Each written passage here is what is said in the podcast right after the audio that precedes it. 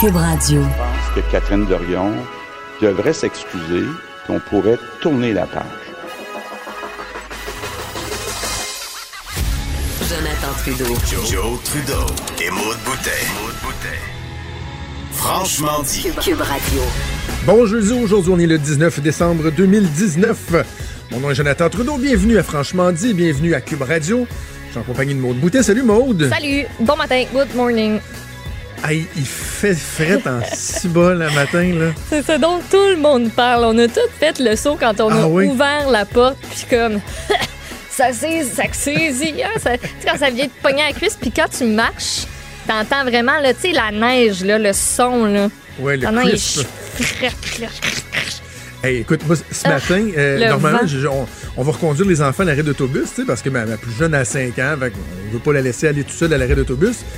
Mais euh, elle est malade un matin, elle faisait de la fièvre, puis bon, elle restait à la maison, fait que il y a juste le grand qui, ça- qui allait prendre l'autobus, puis lui, il peut se rendre seul, fait que c'est pas besoin d'aller le reconduire. Vas-y, mon beau. Fait que là, non, mais je le sais pas qu'il fait froid de même, là. tu sais, j'ai- j'ai- j'ai pas Ok. ouvert.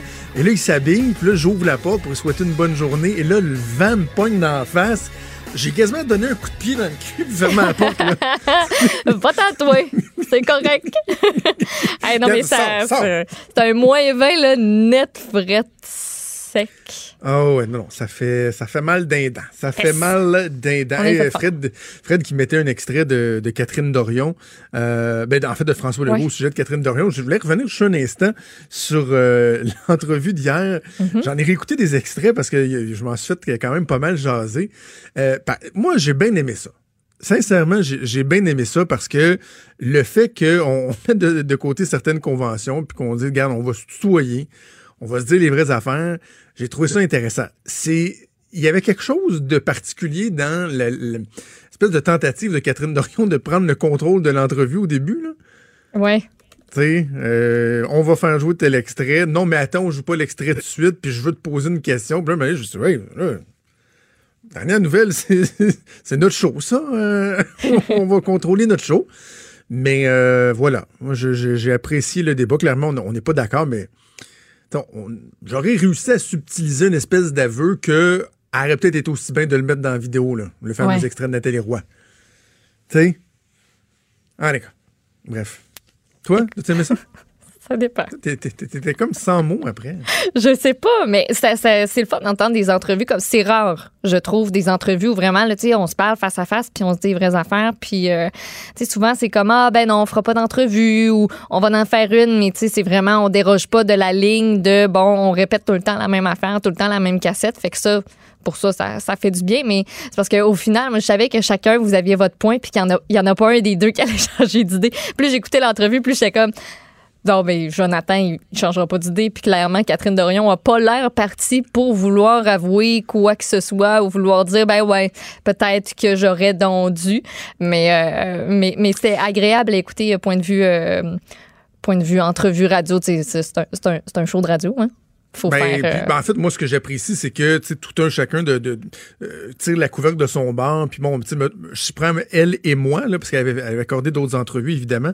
Mais tu sais, moi, j'en parle, elle me répond. sur- Mais là, le fait d'être face à face, d'échanger, de le faire de façon soutenue comme on le fait, moi, je trouve que la personne qui est gagnante, c'est la personne qui nous écoute.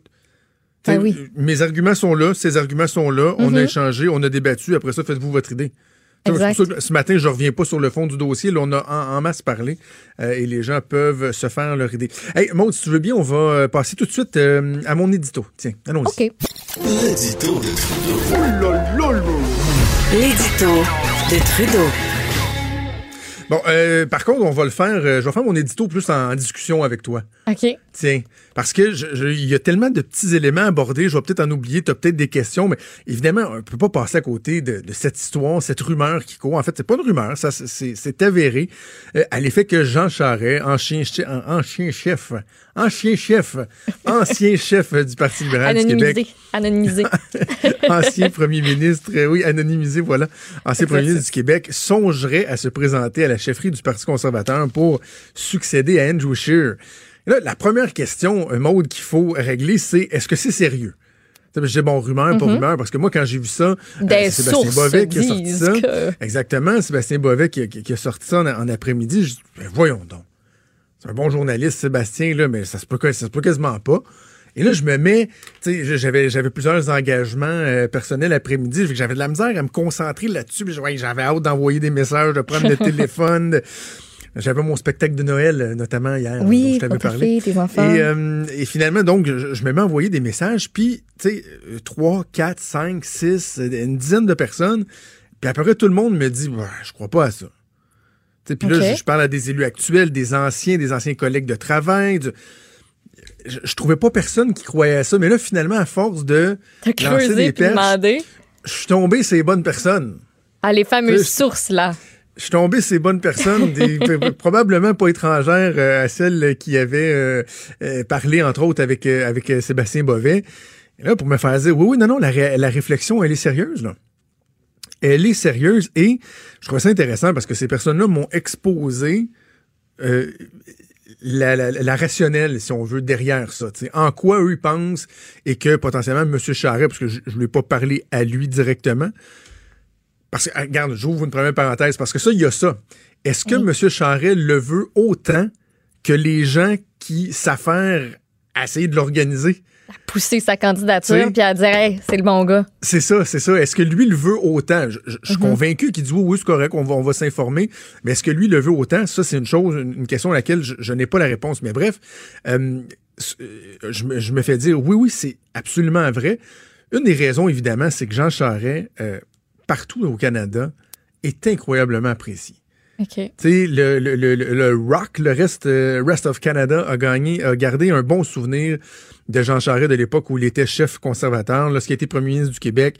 Bon, euh, il y a des fois où il a défendu des, des positions que euh, qui n'ont pas nécessairement fait plaisir là, euh, euh, aux gens partout ailleurs au pays. Je pense, par, euh, euh, par exemple, à quand euh, Stephen Harper a baissé la TPS de deux points et que nous, au Québec, on s'est empêché, de dire parfait, on va récupérer. Et puis, en tout bref. Euh, mais sinon, il, a laissé un, très bon souvenir et il répond en tout point aux conditions que certains euh, posaient. C'est-à-dire, bon, quelqu'un qui est euh, parfaitement bilingue.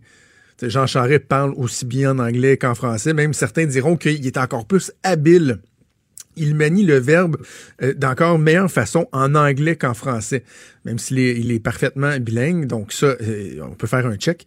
La provenance de l'Est du pays, tu sais, euh, j'en avais discuté des gens qui disaient, idéalement, là, ça serait le tour à l'Est. Quelqu'un soit de l'Ontario, du Québec, des maritimes, bon, ben évidemment, en, étant du Québec, il répond à cette condition-là. Et au niveau des questions sociales, où on dit le prochain chef, là, tu sais, on ne tente pas d'avoir des débats sur l'avortement, sur le mariage gay, euh, tu sais, les armes à feu, tout ça.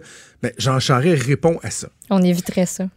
Et absolument, il répond à ça en tout point. Hey, Jean Charest était ministre de l'Environnement, il était à Rio. Puis moi, je me souviens d'avoir déjà entendu M. Charest dire euh, à quel point il y avait eu, je, je pense pas que c'est le mot qu'il employait, là, mais sais, une espèce d'épiphanie lorsqu'il avait été à Rio sur la question de l'environnement, sur à quel point c'était important.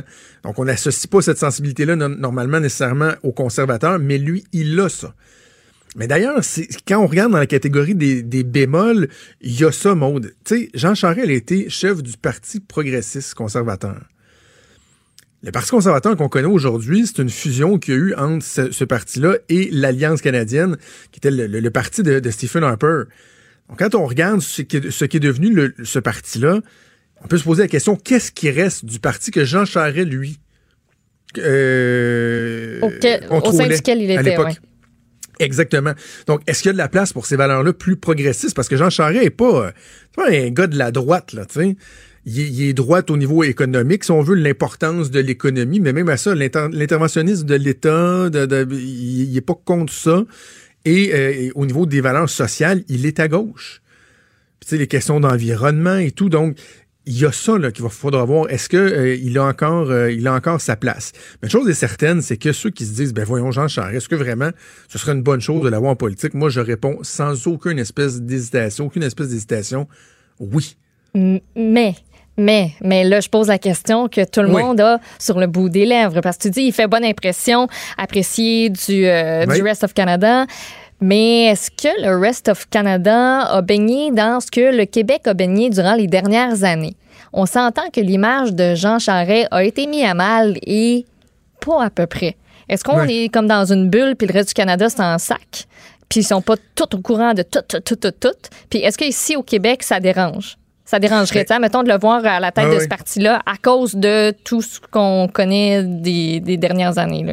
Ben, les questions que tu soulèves sont, sont fort, fort, fort pertinentes parce que c'est vrai que dans le reste du Canada en ce moment, toutes ces histoires-là d'enquête, euh, les finances du Parti libéral du Québec, la collusion qu'il y a eu dans le milieu de la construction, etc., ça atteint pas l'aura, si on veut, de Jean Charest. Mais assurément, ce serait récupéré par ses adversaires.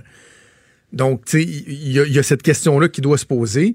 Puis au Québec, ben oui, la question se pose, mais c'est certain qu'il y a des gens qui détestent au plus profond de leur être Jean Charest au Québec. Il y en a beaucoup. Mais tu sais, il faut quand même être juste et reconnaître que le gars a pas été non seulement reconnu coupable de quoi que ce soit, mais n'a pas été accusé de quoi que ce soit. Évidemment, si Jean Charest avait à choisir entre sa position-là puis une position où il n'y en a pas d'enquête policière, ça n'existe pas, je suis pas mal sûr qu'il aimerait ça, que ce soit ça. Mais quand lui, quand les gens qui l'entourent évaluent euh, ses dispositions, est-ce qu'ils voient ça comme étant un frein? Moi, ce que je comprends, c'est que la réponse, c'est non.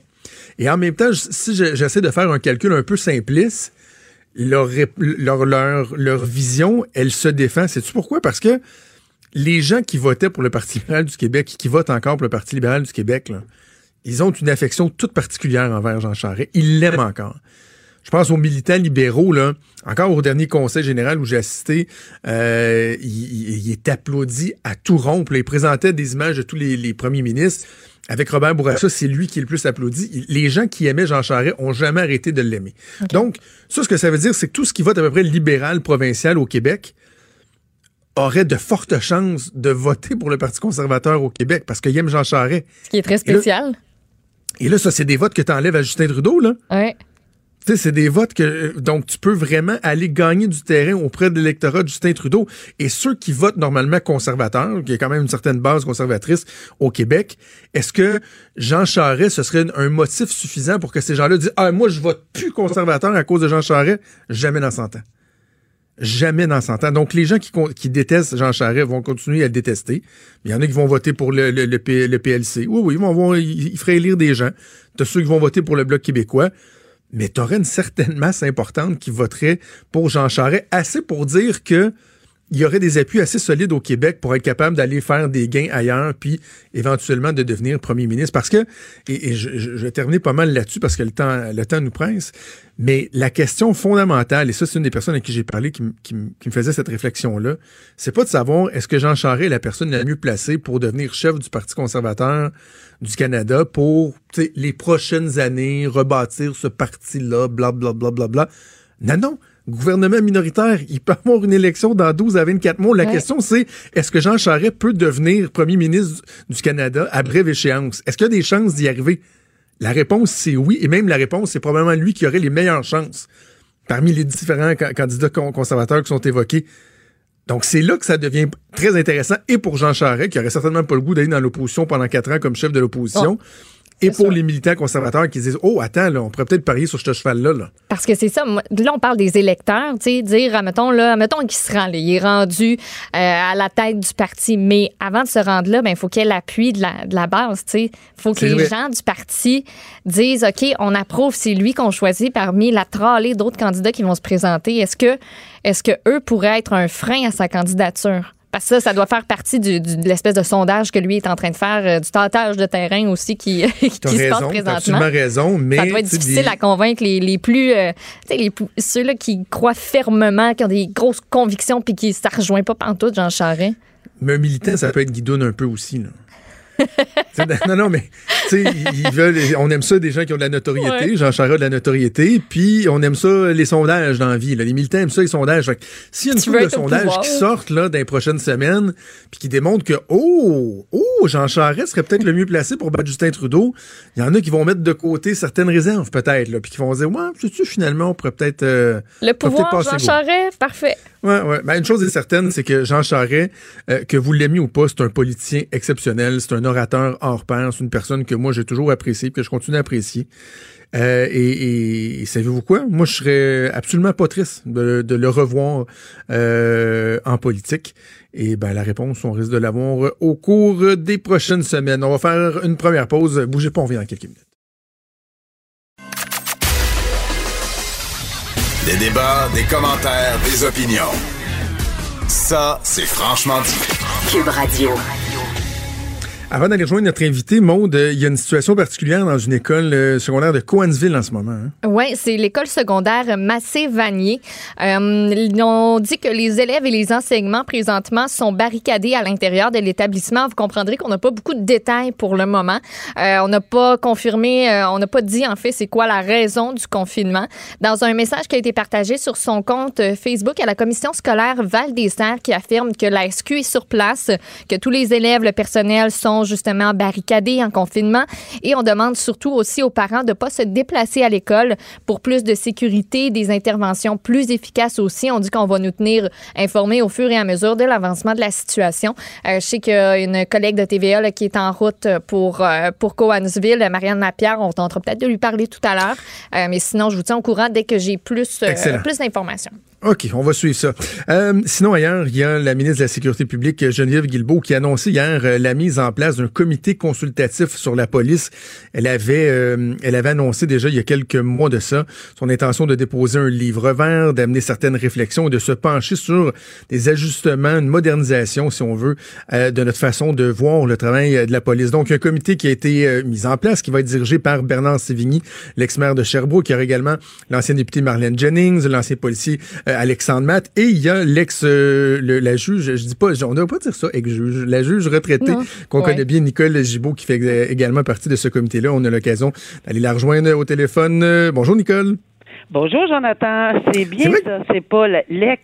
C'est ça, hein? On dit pas ex-juge. Non, non, mais c'est toujours. juge. Des fois on dit l'ex-juge retraité, puis je m'attends à d'autres. euh, Ça, ça veut dire que vous avez arrête là. recommencé à travailler, là. Si vous êtes une ex-juge retraitée.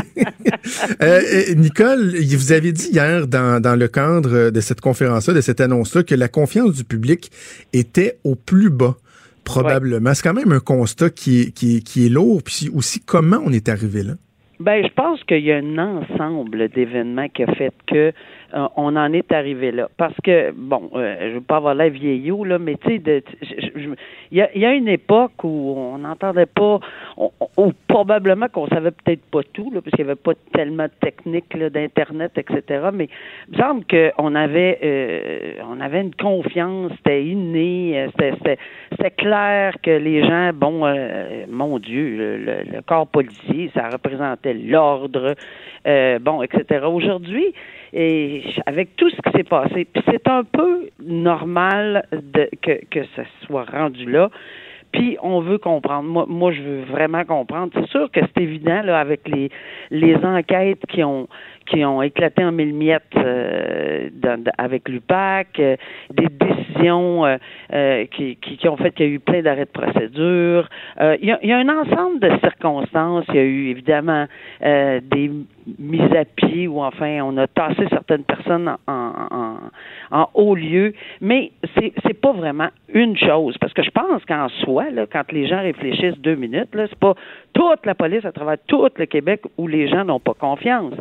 C'est que il y a des événements qui sont arrivés dans les dernières années qui ont fait qu'on entend des commentaires comme j'ai jamais entendu dans ma vie et dans ma carrière. Et, et ça, c'est- clair que ça m'atteint, ça m'a atteint. Puis je peux, je suis une des personnes qui dit ben voyons donc, ça se peut pas parce que Jonathan, on se le cachera pas là. Les policiers ou la police, c'est quelque chose. Je l'ai dit là, c'est le respect et l'ordre. Et, et Oui. c'est- ça, c'est la fondation, c'est la base de notre justice. C'est eux qui sont au front. C'est les guerriers, c'est le premier pilier. Là, c'est eux. Euh, les, arrestations, les mandats de perquisition. Si en quelque part il y a quelque chose de tout croche, euh, déjà là, euh, on va tout de suite blâmer les, gens qui sont, en poste à ce moment-là, sans vouloir mettre le doigt sur rien de particulier, mais on sait qu'il y a eu plein, de- choses qui s'est discuté dans les médias là-dessus, puis qu'il y a des dossiers qui ont, tombé. Mais ce n'est pas juste ça.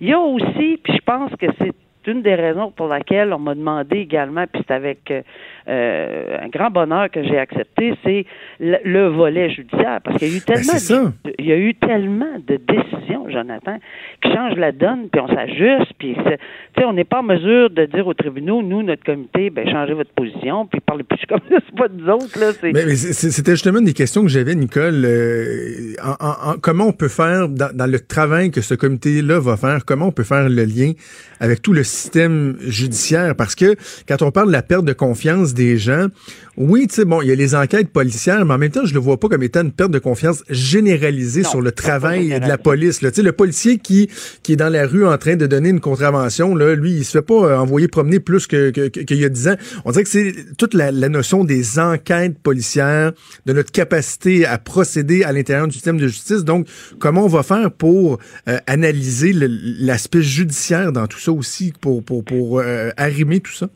Ben, on a, évidemment, on va, on va se faire un plan de travail. On s'en cachera pas, là. C'est hier l'annonce, le dépôt euh, à midi et demi de ce, ce document-là. Puis nous autres, on est en conférence de presse. Fait qu'on n'a pas eu le temps, là, faut pas, faut pas se leurrer, là, on n'a pas eu le temps ah de tout regarder en détail. Mais on a eu le temps de le feuilleter. On va avoir le temps de se euh, concerter pour faire un plan de travail. Puis, puis toutes ces questions-là seront posées. Mais comment trouver une solution?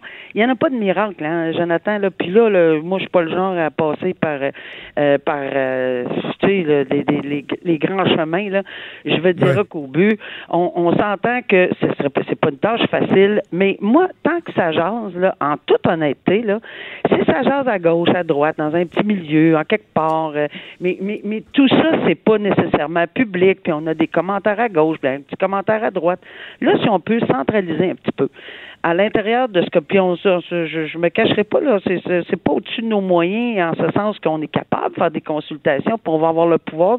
Puis je pense que ça a l'air que la liste là, des gens qui veulent qui veulent venir s'adresser au comité, elle est longue. On sait même pas que si on euh, ben on sait, on va vouloir rencontrer tout le monde, privé, corps policier, municipalité, euh, tout ça.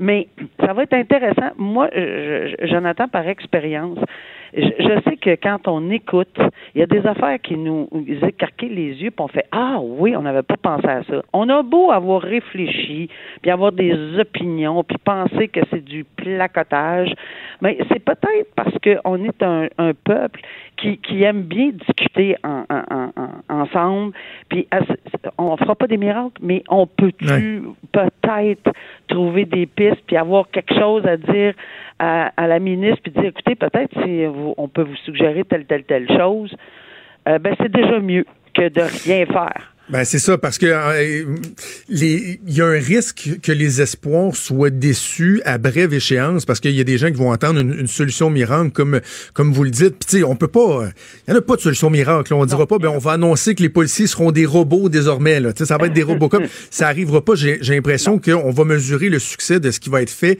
dans le temps parce que la clé c'est pas compliqué, c'est les résultats. Les gens veulent des résultats donc il, faudra changer des éléments et là avec le temps à l'usage on va voir si effectivement il y a des changements qui seront apportés dans, les résultats qui sont livrés.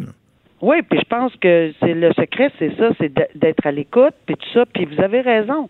On n'aura probablement pas de réponse de solution miracle, puis on aura beau nous regarder à la loupe, puis dire ben là, ça n'a rien donné. Attendons donc pour. C'est pas parce que on se prend pour des, des superstars, là, mais c'est juste que est-ce qu'on peut apporter chacun de nous dans différents domaines, dans différentes sphères de, de nos capacités, euh, des pistes. Puis on peut parce que juste hier, là, la première rencontre, là, c'est la première fois que je rencontrais ces gens-là, j'ai j'ai été euh, euh, tu il y en a certains qui ont fait euh, qui ont jasé de telle telle chose, puis j'ai fait ah quel propos intéressants auxquels je même moi je n'avais jamais pensé tu sais puis puis ça va être comme ça là puis ça va être la réception puis un peu un challenge ça me permet l'expression d'arriver à quelque chose évidemment euh, je souhaite que ça soit bien perçu. Je souhaite éminemment que ça soit euh, qu'il y ait un bon résultat. Mais est-ce qu'on va, puis vous avez totalement raison, est-ce qu'on va trouver une solution miracle ou l'année prochaine, à la même date, on va se dire joyeux Noël, on a tout réglé? Non. Faut quand même pas euh, être à ce point-là, là. Mais est-ce qu'on va avoir avancé? Ben peut-être. Puis tu sais, des fois, faire des petits pas dans la vie, ça peut toujours aider. Et la loi de la police, ça, ça date de longtemps. Les décisions des tribunaux à l'intérieur de ces 20 années, pendant 20 ans, ont beaucoup modifié la donne. Est-ce qu'on peut s'ajuster en fonction? il y a encore des gens qui ont de la misère. Puis, puis la formation des policiers, la formation, c'est la base. Euh, comment ils réagissent dans des, dans des violences conjugales, etc. Parce que oui, on va toucher, on va sembler, euh, on va pas sembler, mais on va cibler tout ça, euh, mais de façon assez générale quand même, là, mais, mais chacun va apporter quelque chose là-dedans, puis je pense que ça peut être très, très, très intéressant. Et puis, c'est un comité qui va, qui va, qui va travailler, je pense, assez fort, mais bon, ça, ça, ça, ça, devrait être en mesure, on devrait être en mesure de, de tout faire le travail. On va suivre ça avec euh, beaucoup d'intérêt. Nicole Gibault, merci beaucoup de nous avoir parlé, puis bonne chance pour le mandat. Merci beaucoup à vous. Merci. Au revoir. À bientôt.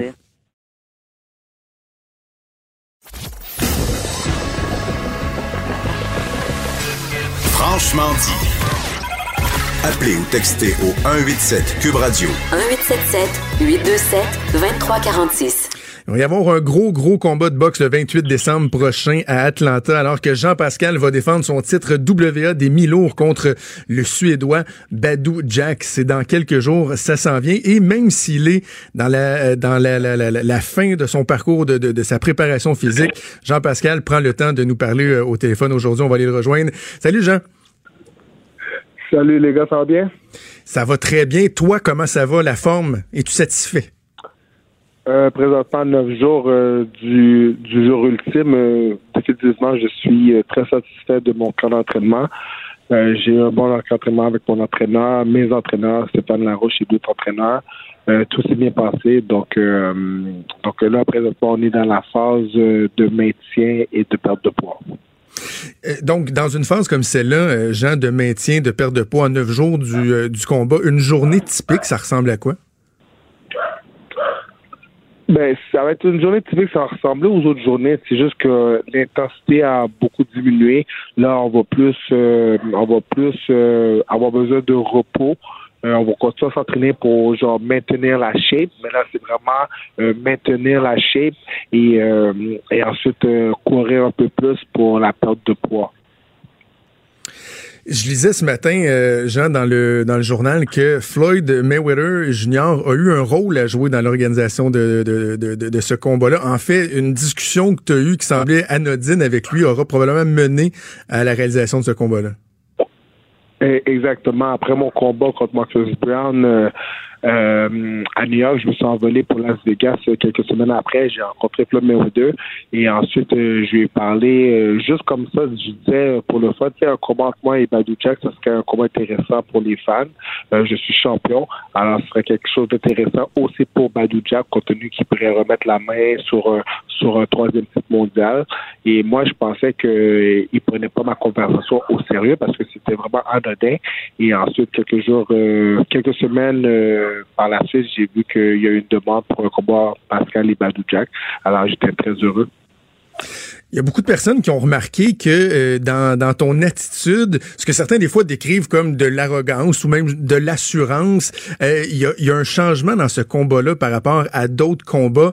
Est-ce que c'est euh, la, la, maturité, c'est Jean-Pascal qui gagne en âge et, et en sagesse ou c'est vraiment le respect que tu as envers lui? la maturité, c'est une question de personnalité, c'est une question d'adversaire. j'ai pas j'ai pas la même approche avec tous mes adversaires.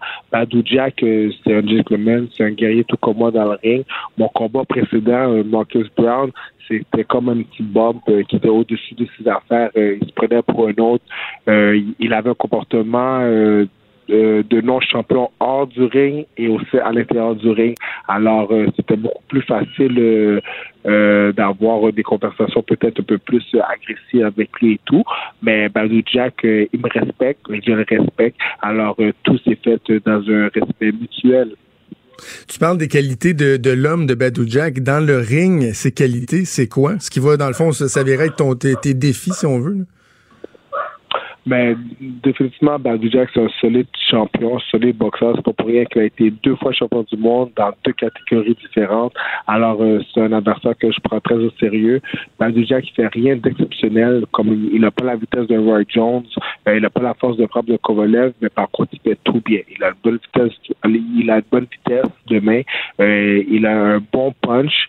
il a une très bonne défensive, une solide attaque. Alors, ça va être des choses que je veux avoir euh, besoin de neutraliser euh, pendant le combat. Alors, euh, c'est beaucoup plus difficile que quand on sait juste le gars frappe fort. Alors, on sait qu'on a juste à neutraliser la force de frappe ou la vitesse, mais avec lui, il faut neutraliser beaucoup de choses. Alors, c'est un combat beaucoup plus compliqué. Je lisais dans une entrevue que tu as accordée euh, dernièrement à la presse que dans les sept ceintures que tu as remportées, celle-ci, celle de la WA des Milo est peut-être celle qui, qui, qui revêt le plus d'importance à tes yeux. Même si tu es habitué de défendre des ceintures, est-ce que ce combat-là, il est particulier étant donné l'attachement que tu as à cette ceinture-là? Certainement c'est ceinture la plus savoureuse compte tenu que que je l'ai gagné contre toute attente. Euh, quand j'étais jeune, les gens s'attendaient qu'un jour que je devienne champion du monde. Mais à 37 ans, les gens ne pensaient plus que j'étais capable de redevenir champion du monde pour deuxième fois. Alors euh, c'est sûr que cette ceinture-là, elle a un petit goût particulier pour moi. C'est ma première défense de titre aussi. Alors euh, je vais vraiment démontrer aux gens que j'ai vraiment gagné cette ceinture-là et que je la mérite et que je la mérite aussi. Euh, Jean-Pascal, c'est la prochaine question est peut-être un peu euh, délicate, mais je, m'aventure à te la poser quand même. Avec ce qu'on a vu dans, les derniers mois, il y a eu des, incidents à la boxe. On pense évidemment à Denis Stevenson. Est-ce que ça, ça change ton, ton approche, ta préparation, ou tu es capable vraiment de, juste focuser sur le, sur le résultat, sur l'objectif à atteindre? Euh, moi, je que juste sur les choses positives, sur, sur mon environnement, sur mon comportement, sur mon objectif à atteindre, comme tu dis. Oui, c'est très malheureux qu'est-ce qui est arrivé à, à, à Denis Stevenson, mais grâce à Dieu, il a été capable de revenir sur ses deux jambes. c'est sûr que c'est sûr que c'est malheureux, mais comme j'ai dit à ma maman, parce qu'après ce combat, elle me posait beaucoup de questions. Ah je lui ai dit, mamie, si, si ton ami a un accident de voiture, est-ce que tu vas arrêter de conduire ta voiture demain matin? La question est non. C'est un accident, c'est des choses qui arrivent. Alors, c'est pas des choses communes. C'est juste qu'il faut faire euh, un peu plus attention. Il faut avoir un peu plus de précautions. Mais comme je vous dis, euh, moi, je pense pas à ça. Je pense euh, au résultat ultime à la fin la suite des choses, Jean-Pascal, après ce combat-là? Parce que j'imagine qu'on on s'attend à une victoire, mais la suite des choses, ce serait quoi? Est-ce qu'on connaît déjà la prochaine étape? Euh, sincèrement, euh, j'aimerais bien savoir c'est quoi la prochaine étape, mais cependant, je me concentre vraiment sur le présent, sur l'actuel. Euh, je me concentre sur Badou Jack parce que si si je pense pas à Badou Jack, ben, il peut vraiment me jouer un tour. Et ensuite, j'aurai pas de futur. Alors, c'est important de me concentrer sur le présent, consolider le présent et ensuite voir l'avenir. Il faut jamais prendre la peau de l'ours avant de l'avoir tué. Par curiosité, avant qu'on se laisse, euh, Jean, euh, comment Noël va se dérouler à, trois jours d'un combat? Est-ce que ça va demeurer une journée d'entraînement comme toutes les autres ou il va y avoir une, petite célébration, une petite activité avec les, les, gens qui sont autour de toi? Comment tu vas gérer ça? Pour moi, c'est très simple. Noël s'est fait trois jours plus tard, le 28 décembre. Donc, il n'y aura pas de Noël. le 25, ça va être. Euh, oui, il va y avoir Noël, mais le 28 décembre. Le 28 décembre en soirée, euh, après ton combat. Bien, assurément, on va écouter ça. Euh, Exactement. ça, va être mon Noël à, ça va être mon Noël à moi. Je vais déballer mon cadeau de, de, de ceinture de champion du monde devant vous en direct sur le réseau, sur le réseau Indigo. Et pour que les gens qui n'ont pas accès à une télévision, des fois, ils peuvent être au travail, c'est en avion. Suis parti une nouvelle plateforme online que les gens peuvent commander mon combat sur leur portable ou sur leur tablette ou www.jeanpascal live. Jean-Pascal Live, parfait. Parfait. On va suivre ça. Puis écoute, c'est beau de te voir aller. Euh, on parle, tu sais, des fois des, euh, des conséquences de la boxe. Puis tu sais, quand tu dis faut focuser sur le positif, ben euh, ton cheminement, le fait que tu jamais lâché, ça c'est du positif. Puis c'est un exemple qui est qui est excellent pour pour les jeunes. donc on va on va te suivre. Puis on te souhaite la victoire le 28 décembre.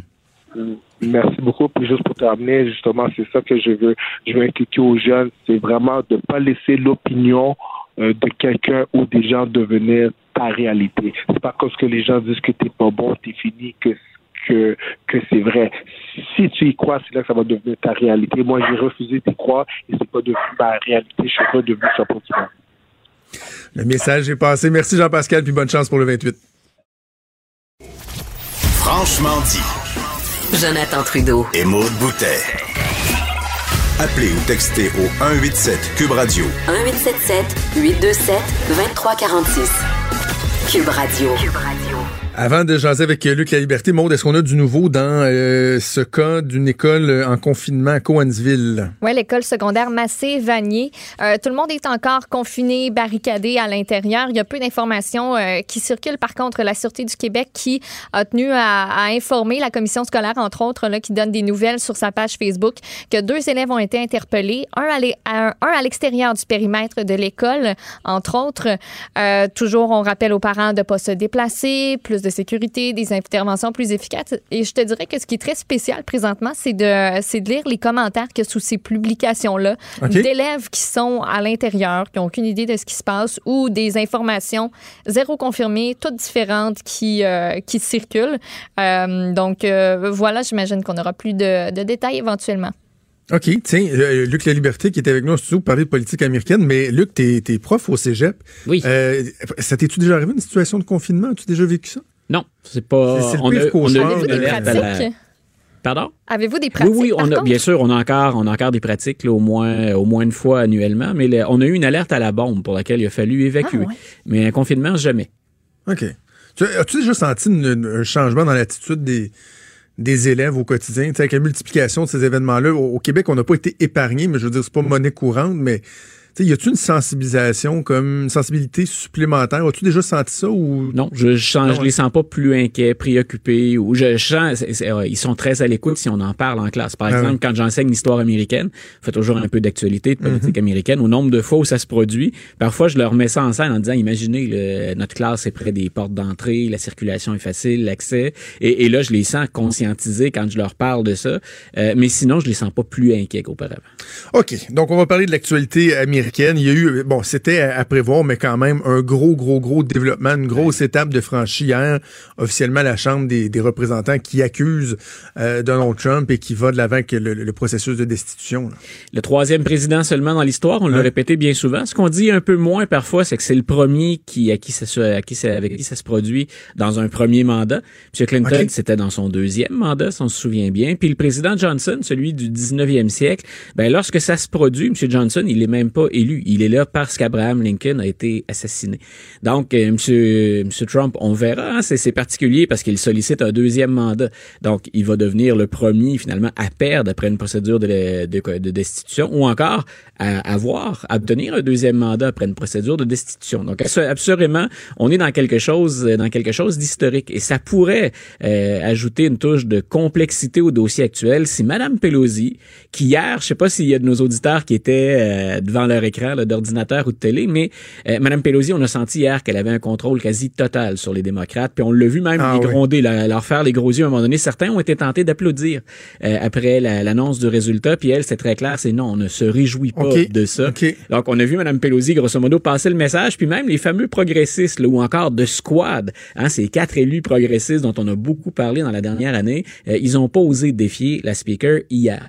Mais ce qui pourrait être historique, c'est que Mme Pelosi, euh, justement en raison de pression des progressistes, ce qu'elle a dit hier, c'est on ne va pas acheminer tout de suite les euh, l'acte d'accusation, si on veut, là, les, deux articles. On ne va pas acheminer ça au Sénat tout de suite. Et là, il y a plein de gens que ça a étonné. Et, et bien sûr, c'est encore de la, de la stratégie politique. Mais moi, je considère que là, on est dans de la stratégie qui est vraiment à haut risque. Grosso modo, ce qu'elle dit, c'est il y a des progressistes qui sont venus me voir et eux se disent tant qu'à envoyer ça au Sénat, où M. McConnell a dit qu'il serait partial, ou Lindsey Graham a dit qu'il serait partial, où on n'aura pas droit à un vrai procès, ce que devrait être normalement la deuxième étape de la procédure de destitution, eh ben, Mme Pelosi a dit on, on réfléchit à la possibilité de garder le président en accusation, mais de ne jamais soumettre son cas au Sénat. Et Hein? il y a pas, c'est vraiment une particularité. Et là, on découvre. Euh, Les, les républicains, par exemple, M. McConnell, il y a rien qui l'oblige à prendre les, les, les, les deux accusations. Il y a rien qui dit textuellement dans la Constitution, je dois les prendre puis je dois les soumettre au vote. Donc, il y avait ça qu'on avait envisagé. M. McConnell avait dit, ben écoutez, j'ai... j'ai- Ça se peut que ce soit jamais voté par le Sénat. ben, c'est-à-dire que je serais particulièrement étonné qu'on fasse ça. C'est là où je dis que c'était au risque. Mais on en profite pour exercer des pressions sur M. McConnell. Grosso modo, on dit à McConnell, qui est le leader le républicain, euh, au Sénat. On lui dit, vous arrivez pas, vous parvenez pas à vous entendre avec le leader démocrate qui est Chuck Schumer. Euh, M. Schumer vous a demandé un certain nombre de choses. Il veut un vrai procès, il voudrait des témoins, euh, et vous semblez euh, lui refuser tout ça parce qu'il faut s'entendre sur le déroulement, sur les règles à partir desquelles va se dérouler le procès, dans quel contexte on fait ça. Donc, Mme Pelosi, elle dit, ben, vous voulez voter là-dessus. Si vous voulez voter là-dessus, vous allez écouter les démocrates parce que là, ça ressemble à tout sauf un véritable procès.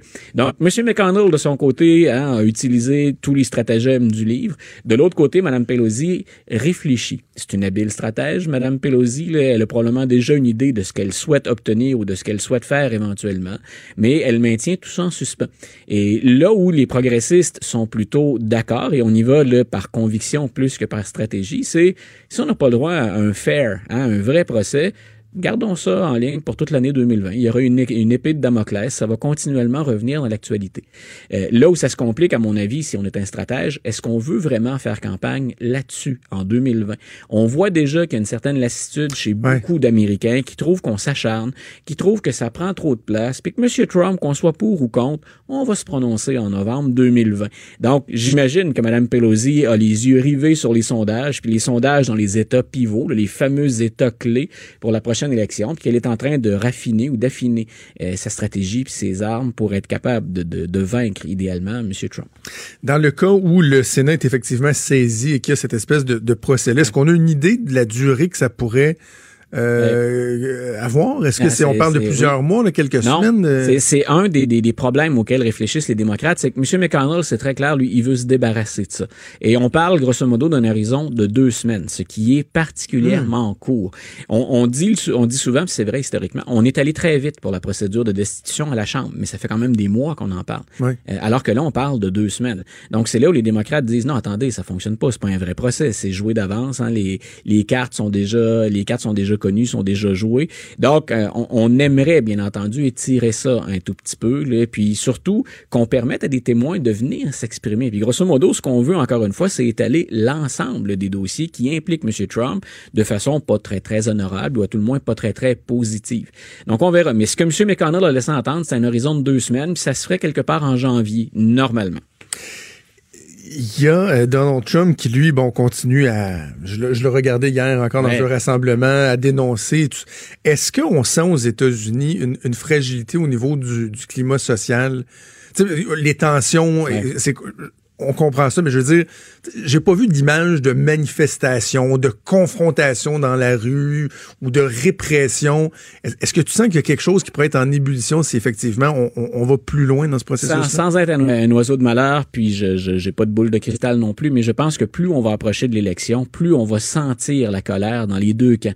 Euh, parce qu'on parle souvent des partisans de M. Trump, mais il y a des gens plus à gauche, les progressistes surtout, euh, qui en ont ras-le-bol et qui se disent c'est absolument indécent.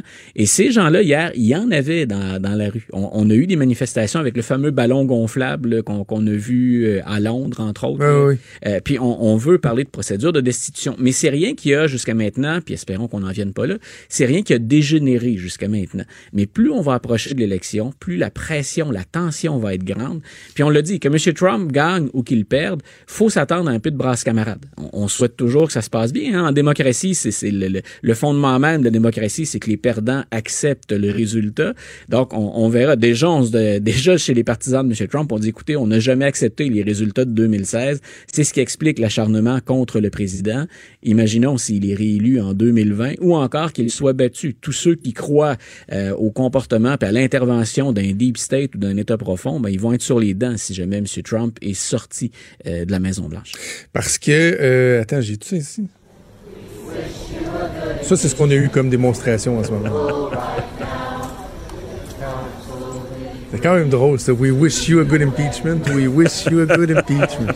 C'est très pacifique. Ben, on le fait un petit peu à l'approche des fêtes aussi. Hein? M. Trump, d'ailleurs, hier, il était à Battle Creek, au Michigan, et c'était le Merry Christmas Rally. Donc, on fait ça, de- le ton des interventions n'allait pas toujours avec l'esprit des fêtes, mais on, on l'avait intitulé comme ça, c'est le Merry Christmas Rally. D'ailleurs, M. Ok. Trump, M. Trump dit souvent que si on fête encore Noël, c'est lui qui a sauvé Noël aux États-Unis. Ah oui? Rappelle-toi, ben, ça vient rejoindre le débat qu'on avait eu ici à un moment donné, le doit-on encore encore appeler ça Noël? Doit-on encore avoir un Ouais, ouais, ouais, ben oui, oui. de l'Assemblée nationale?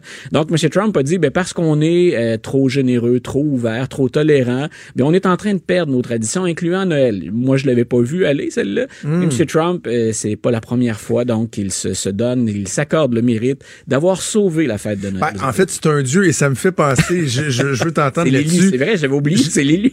c'est l'élu, mais je lisais ce matin euh, ce, ce représentant républicain qui a dit que dans le fond, Donald Trump Oh. avait eu moins euh, de chance ou avait Ouais. eu un, un procès moins juste devant la Chambre des représentants que Jésus devant Ponce Pilate. Jésus devant Ponce Pilate. C'est quelque chose. Ah, on là. était fort là, dans, dans les images puis dans la surenchère. J'avoue qu'hier, à certains moments, pourtant on est habitué, hein, depuis trois ans, là, on en a entendu toutes sortes de choses chez les républicains comme chez les démocrates d'ailleurs. Mais j'avoue que celle-là, hier, je- on est toujours un peu distrait. là. je fais autre chose en écoutant les débats. Hier, la tête m'a relevé. Les cheveux sont déjà droits sur la tête, mais c'était rien pour les coucher, disons. Oui, oui, c'était particulier. Euh, parlant de, de débat, euh, de dernier débat des Hey. démocrates ce soir Oui. avant euh, l'Iowa. C'est l'avant-dernier. Il y en aura, L'avant-dernier, il y en aura ok. un en janvier, puis on commence à, à voter le 3 février. Donc, c'est l'avant-dernier et ils ne sont que, que, que, que 7 sur scène. Ah, ce soir. on fait le ménage. Ah, écoute, on a. Mais ce qui, ce qui est intéressant, c'est qu'il y aura les, les candidats qui sont sur scène ce soir. Il y a six, et il y en a, et il y en a encore qui sont dans la course, mais sans être sur scène. Et il y a deux ou trois choses à retenir. Un, il y a une petite colère actuellement chez les démocrates parce que ce soir, les candidats, candidates sur scène sont tous blancs, blanches. Donc, euh, tout ce qui est euh, Julian Castro, tout ce qui était Cory Booker, Kamala Harris qui a abandonné. Non, mais c'est ça, et puis là. Donc voilà, non, mais on dit quelque part, vous avez tellement resserré les règles pour faire le ménage que vous avez évacué en même temps les candidats issus des, des Ouais. minorités. Donc il y a cette grogne-là, puis c'est important le vote des minorités chez les euh, chez les démocrates. Euh, on a un débat où les cartes ont bougé un peu, euh, on a distribué les cartes autrement pour ce, ce débat-là, au sens où Joe Biden est de retour en tête et il jouit d'une avance relativement confortable, pas l'avance qu'il avait au tout début, là, qui semblait insurmontable, mais il est revenu confortablement dans le rôle de meneur. Elizabeth Warren, qui avait progressé rapidement, est derrière Bernie Sanders maintenant. Et une des choses qu'on attend ce soir, euh, des attaques contre Pete Buttigieg. Contre Mayor Pete. Donc, Mayor Pete, donc on en avait parlé, hein, il a travaillé pour une firme conseil et on lui a dit, ben écoutez, nous on veut savoir les dossiers sur lesquels vous avez travaillé, les compagnies que vous avez représentées, puis que vous avez représentées monnayant bien sûr euh, énormément d'argent en retour, en échange. Euh, c'est certain que ça va revenir. Et il y a une chose que j'ai hâte de voir, va-t-on en parler ou pas? Hier, il y a une candidate à la présidence qui est une représentante, Tulsi Gabbard. Elle a donc, elle pouvait s'exprimer hier sur la procédure de destitution. Oui. Et Tulsi Gabbard, hier, c'est la seule démocrate qui a choisi de s'abstenir. On peut, il y a une, il y a une, une possibilité quand on vote comme ça euh, de, de dire ben, je suis pour, je suis contre, ou encore je suis juste présente ou présent. Et ça, ça signifie je m'abstiens de voter. Alors, une démocrate, Tulsi Gabbard, qui fait pas l'unanimité, qui a déjà euh, suscité des controverses à l'intérieur du parti. Oui. Euh, elle est un peu en porte-à-faux d'ailleurs avec les autres, l'ensemble des autres candidats. Elle s'est querellée avec Hillary Clinton. Et Mme Gabbard a dit écoutez, à mon âme et conscience, je ne pouvais pas me prononcer hier. Et moi, Mais je pourquoi? souhaite- ben voilà, euh, on, on pense et il y a les, les journalistes ont tenté de la, de la pousser dans ses derniers retranchements, puis elle a refusé de se compromettre au-delà de ben j'ai voté en mon âme et conscience. Euh, ce qu'on pense, c'est un- un- une autre de ses sorties grâce auxquelles elle attire l'attention. Ouais. Madame Gabbard, elle était très très très loin en financement, très loin dans les sondages également. Donc comment fait-on pour braquer les projecteurs, pour tenter d'aller chercher des en ligne hein, ou euh, un peu plus de partisans derrière ben, Cette fois-là, elle a dit moi je voudrais dans un climat politique qui est malsain rapprocher les deux camps. Et ce à quoi j'assiste actuellement, elle disait ça hier pendant pendant qu'on discutait de destitution, c'est ben, c'est de l'exagération puis des extrêmes des deux côtés. Est-ce que ça va la servir ou si encore on va dire Madame Gabbard, si M. Trump en a pas fait assez pour qu'une démocrate s'oppose à lui, ça va vous prendre quoi? Donc j'ai- on va peut-être en parler ce soir. Moi en tout cas, si j'étais un des candidats euh, puis qui, qui a déjà été attaqué par Madame Gabbard, soit on l'ignore complètement parce qu'on veut pas lui redonner d'attention, soit j'essaie de lui nuire le plus possible en disant vous trouvez pas ça étrange Ben oui. qu'une démocrate dans un dans une situation qu'on a tous dénoncée et décriée ose pas s'en prendre à Donald Trump? Donc on, on verra. Ça va être intéressant. On va suivre ça. D'ailleurs, il y a Nancy Pelosi qui s'adresse à la presse en passant. Euh, je te laisser aller écouter ça, euh, cher Luc. On va voir si on en apprend euh, davantage. Et euh, on se reparle euh, en 2020. Oui, ben Maud et à toi d'abord, merci pour la, la- la très très belle à très très belle saison de, de, de radio, puis j'ai bien hâte de vous retrouver. Un immense merci euh, à toi. C'est toujours un plaisir. Puis je trouve qu'on, si on fait un petit bilan, là, je trouve qu'on on atteint bien le but qu'on s'était fixé de non seulement pas juste parler de Donald Ouais. Trump, mais tu sais, aussi d'échanger, de discuter à sur, sur la politique. Je trouve ça euh, bien intéressant de faire ça avec toi. Un joyeux Noël, une bonne année 2020. À puis vos on se reparle en janvier. également. Bye. Salut. Bye. Franc et nuancé. Jonathan Trudeau. La politique lui coule dans les veines. Vous écoutez Franchement dit. Maud, on va faire le tour de l'actualité. Premièrement, est-ce qu'on a des nouveaux euh, développements euh, concernant l'école secondaire à Cowansville et l'état de confinement? Euh, oui, a la Sûreté du Québec euh, qui confirme que présentement, les vérifications qui sont faites sur place ne laissent pas croire à une menace directe pour la sécurité des personnes qui sont sur les lieux. On dit que l'opération policière est toujours en cours. De ce que je peux voir, tout le monde est encore euh, barricadé euh, présentement, là, mais euh, j'imagine qu'on va, euh, qu'on va lever ça si, euh, selon ce tweet-là, en fait, qui a été fait par la Sûreté du Québec, là, ça, ça augure quand même bien, Euh, mais toujours pas de détails sur qu'est-ce qui a mené à ce confinement-là. Il y a deux élèves qui ont été euh, interpellés, dont un qui est à l'extérieur euh, du périmètre de l'école. Hey, je, je fais une parenthèse parce que je, je regarde la photo de Philippe Couillard qui est devant moi. Je fais une parenthèse avant qu'on parle des SNC Ouais. Lavalin. Il y, a, il y a une auditrice qui était vraiment pas contente de, de ce que j'ai dit sur Jean Charest en ouverture d'émission. Non, non. Qui a, ça- qui a appelé, ça- démontre que, quand je disais, il y en a que c'est viscéral qui aiment pas Jean Charest. Ouais. Tu sais, je, je peux pas, moi, partager l'opinion de ces gens-là. Écoute, ça a été mon boss, là. Sais, je, je peux pas dire, genre, Hey, je vous comprends de tu mais non, ça a été mon patron. J'ai un respect pour lui.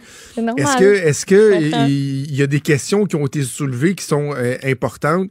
Assurément. Tu sais, toute la, je, je prends juste un instant là-dessus, là. Toute la question du financement du PLQ, là. Pas personne qui peut nier qu'ils ils l'ont échappé au PLQ. Là. On l'a vu, là. Sais, le financement sectoriel, la corruption, la collusion. Moi, ce que j'ai toujours dit, c'est que jusqu'à preuve du contraire, euh, personne n'a pu démontrer qu'en haut de la pyramide, il y avait une personne qui tirait ces ficelles-là et que c'était Jean Charest. Fait sur son implication directe, vous pouvez vous aurez beau dire ce que vous voulez, la preuve, elle n'a pas été faite. Donc, tu sais, à un moment donné, il faut, accepter ça aussi, là. Il y a des enquêtes qui sont en cours. Pour l'instant, ça n'a pas l'air de déboucher sur grand-chose. Donc, tu sais, il faut, aussi prendre les choses euh, comme elles le sont.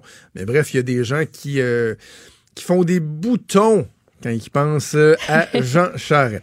Euh, SNC Lavalin, Maude, hier, bon, on a appris qu'il euh, qu'il plaidait coupable, mais encore ce matin dans le journal, on apprend des choses qui sont un peu débiles sur les pratiques qu'il y avait. y avait. J'ai adoré lire cet article-là de Jean-François Cloutier ce matin. Ouais. Euh, écoute, bon, premièrement, on va y aller, euh, on va y aller en ordre.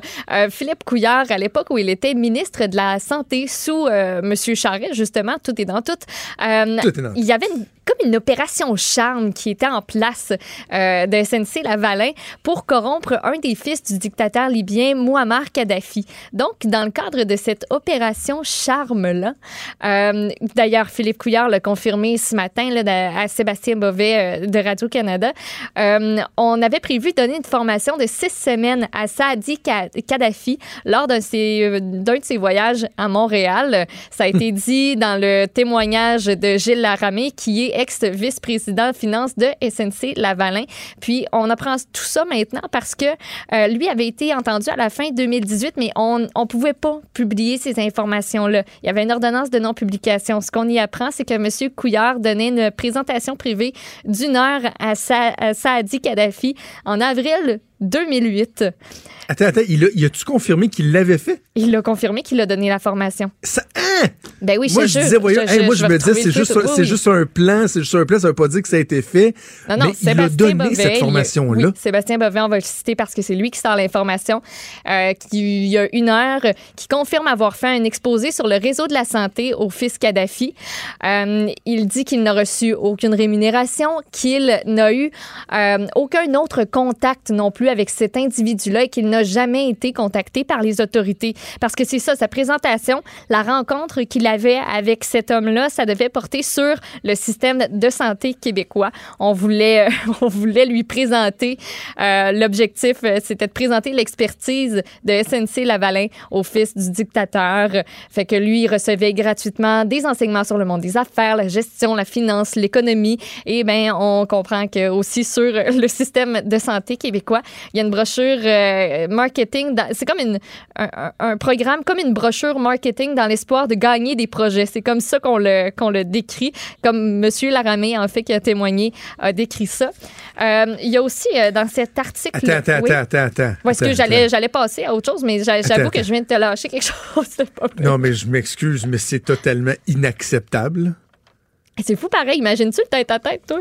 Un fils de dictateur qui est en, en visite ici au Québec pour se faire former est capable d'avoir une rencontre avec le, ministre de la Santé. Je crois, il était pas premier ministre à l'époque, là. Non, Mais avec le 2008. ministre de la Santé, hey, ouvre la porte, là, va dans la rue, puis demande à n'importe qui. Toi, là, t'as-tu réussi à rencontrer le ministre de la Santé? Toi, mettons que tu veux en apprendre sur le système de la santé, tu penses-tu que en deux, trois coups de téléphone, tu vas te ramasser à avoir le ministre de la Santé à toi tout seul pendant une heure? Pour ta formation, non, je penserais pas. C'est pas ça qui va se passer. complètement inacceptable. Mais quel manque de jugement épouvantable. C'est quelque chose, hein? Aïe, aïe. OK. Moi, je sais pas qu'est-ce qu'il a fait que de dire OK, ben oui, je le fais. Pression quelque Quel part ou manque euh, de je sais pas. jugement. Wow. OK. Puis sinon, qu'est-ce qu'on apprend d'autre dans ce merveilleux texte? Il y a des belles photos. De très belles photos. où On aperçoit, hein. entre autres, le PDG de SNC Lavalin à l'époque, Jacques Lamarre, le VP de SNC, Riyad Ben Aissa, et ben, sont avec qui? Le dictateur libyen Muammar Kadhafi, qui porte un très beau chapeau. Euh, Il y a aussi euh, des, des factures qu'on nous montre, des, des photos dans le journal, parce qu'on a déposé plusieurs factures en, pre- en preuve, entre autres des factures des escortes qui ont été payées par SNC Lavalin pour le fils de Kadhafi. Oui, oui, on faisait On a payé 3100 dollars à l'agence Carmen Fox and Friends pour la soirée du 6 mars 2008. Belle soirée qui restera aggravée dans sa mémoire, j'imagine. À l'occasion euh, d'un spectacle du rappeur euh, 50 Cent. 50 Cent, oui, aussi, euh, SNC Lavalin a servi tout un festin dans une suite d'hôtels à Toronto. Plateau de fruits de mer avec homard, carpaccio de bœuf wagyu, plateau de fromage artisanaux avec des truffes. Écoute, un kilo de caviar beluga pour 16 000 piastres, puis 10 bouteilles de champagne cristal pour 7 500 piastres. Quand il était à Montréal, Incroyable. on le sortait dans des beaux gros restos avec des grosses factures de 7 000 piastres, puis 3 000 piastres, puis 4 000 piastres. Ça allait bien. Incroyable. Hey, euh, on va juste euh, prendre euh, une pause de cette nouvelle-là pour aller rejoindre notre collègue Marianne Lapierre, Ah, ben oui. journaliste à TVA, qui est sur les lieux euh, à Coansville. Salut, Marianne. Bonjour, Jonathan. Alors, qu'est-ce que tu as pu apprendre en arrivant sur les lieux là-bas sur cette situation-là?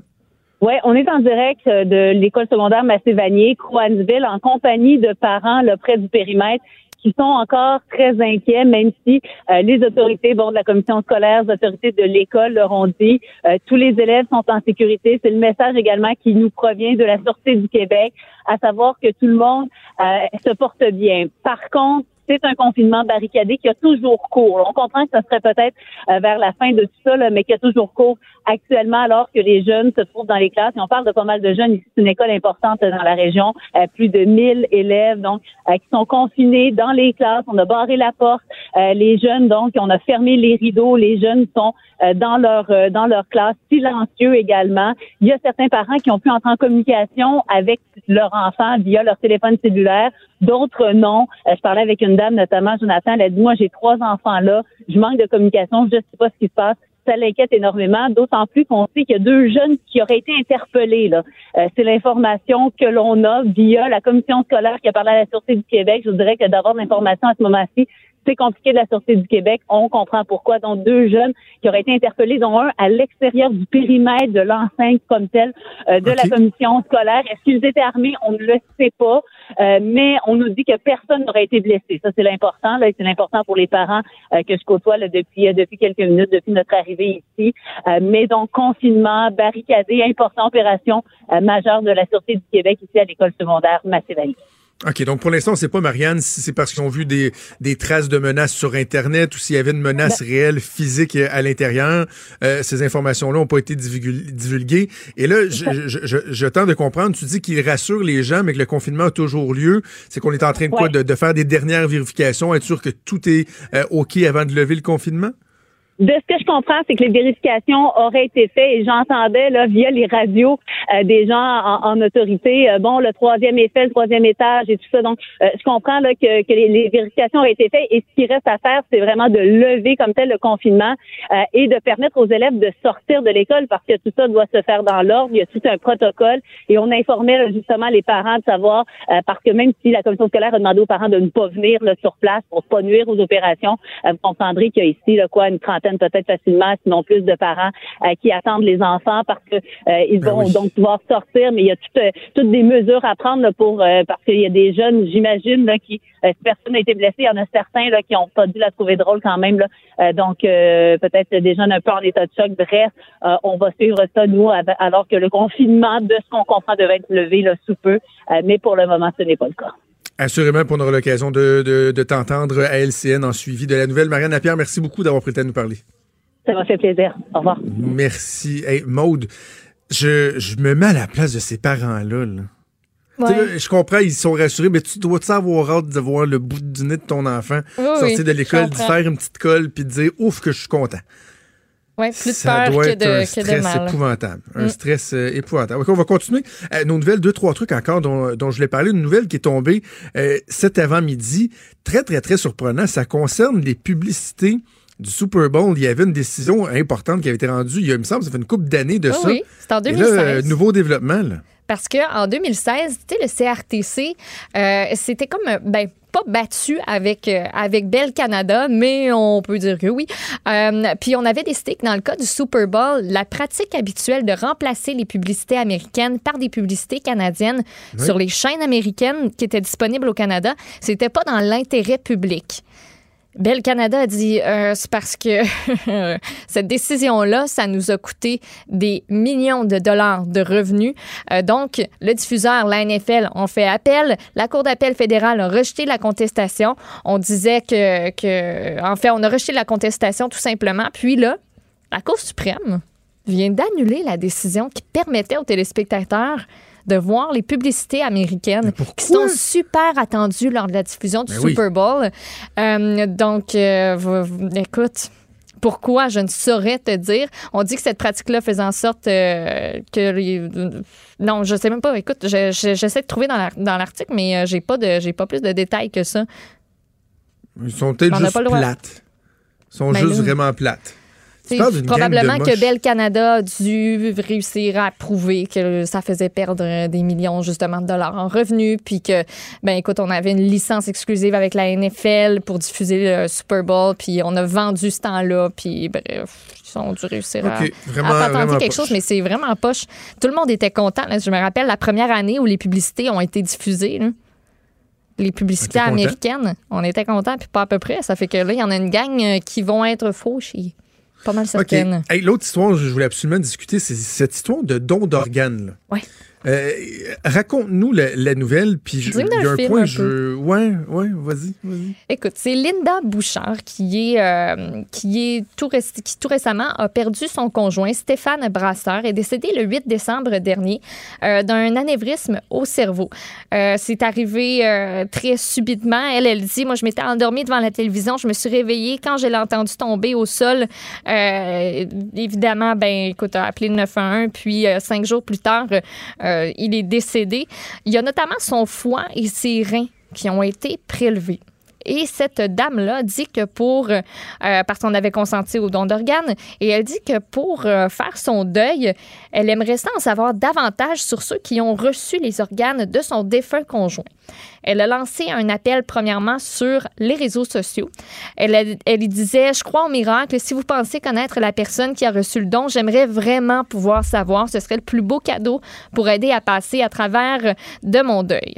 En quelques heures, elle a pu retrouver les proches d'un homme qui a reçu un foie la même journée que le décès de son Stéphane dans un autre hôpital de Montréal. Selon elle, l'autre famille veut lui parler. Malgré tout, Transplant Québec refuse de confirmer ou d'infirmer si vraiment cette personne-là a reçu ses organes, si c'est la bonne personne. Donc, euh, elle, c'est évidemment, ça fait pas nécessairement son affaire parce que, dis moi, tout ce que je veux, là, c'est donner un câlin à la personne qui a reçu la vie grâce à mon amoureux qui est décédé parce que, tu sais, ça va pas avoir été nécessairement en vain. Ça va avoir permis à quelqu'un d'avoir euh, gagné des années de qualité. Euh, elle dit que les règles de confidentialité devraient être plus souples, que ça pourrait encourager des familles à faire des dons d'organes. Euh, puis euh, Transplant Québec est pas de cet avis-là parce qu'on dit que c'est pas facile pour tout le monde, puis c'est pas tout le monde qui a envie que ça se passe comme ça, de rencontrer le, autant pour le receveur que pour la personne qui a perdu un proche qui a donné ses organes. On dit qu'on veut éviter un bouleversement émotif ou une situation qui tourne mal. C'est l'argument de Transplant Québec. C'est un sujet super sensible, puis ce genre de rencontre-là doit nécessiter, selon eux, de l'encadrement, de la préparation. Puis Transplant Québec, présentement, n'a pas les ressources pour assurer ce suivi-là. Parce que, tu sais, après une greffe, le risque de rejet de l'organe, est présent. Puis il y a aussi le fait que le, receveur, il doit accepter que euh, se réconcilier avec le fait qu'il y a quelqu'un qui a dû mourir pour qu'eux survivent. Puis il y en a pour qui c'est un cheminement un petit peu plus difficile. Bref, tout le monde gère cette affaire-là différemment. Il y en a qui veulent rencontrer la personne, il y en a qui veulent pas on veut éviter aussi que peut-être le proche de la personne qui est décédée rencontre le greffé puis qu'il ne s'attendait pas à une personne comme, comme ça. Donc, euh, voilà. Je trouve, euh, il y a sans, euh, on peut pas faire abstraction de la douleur de cette femme-là qui vient de perdre son conjoint, mais il y a quelque chose de malsain, je trouve, là-dedans. J'ai un malaise par rapport à cette démarche-là. Parce que, ben, à la limite, montre que quelqu'un, c'est ça, mais à la limite que quelqu'un veuille rencontrer, si l'autre le veut, ça peut arriver. Je pense que oui, ça peut arriver, mm-hmm. mais il faut qu'il y ait une distance dans le temps. Oui, ben oui, c'est on, est vraiment trop, on, est vraiment trop rapproché. Là. On est vraiment trop rapproché. La personne qui a été greffée est peut-être encore à l'hôpital. Ben ou elle sait même pas si la greffe a pogné, elle sait même pas que, elle est vraiment en train de s'en remettre, c'est encore tout frais. Puis pour cette, la personne qui a perdu un être cher aussi, là, c'est comment, après ça, tu peux pas. Tu, peux t'empêcher de, mettons, de rencontrer la personne qui a reçu l'organe, puis de pas te dire, oh, il y a quelque chose de lui, là. De, ouais, c'est très Il y a le prolongement de. Aïe, aïe, aïe, Puis des fois, peut-être que sur le coup, tu sens que c'est ça dont tu as besoin, mais que finalement, justement, avec le temps qui passe, ben c'est un sentiment qui, qui disparaît un peu, un besoin qui disparaît un peu d'avoir euh, d'avoir en face la personne qui a reçu l'organe. Euh, je sais pas comment je dealerais avec cette situation-là. On dirait que ça me fait trop penser à des films d'Hollywood, puis euh, des affaires. Je sais pas. Je, je sais pas si je serais à l'aise.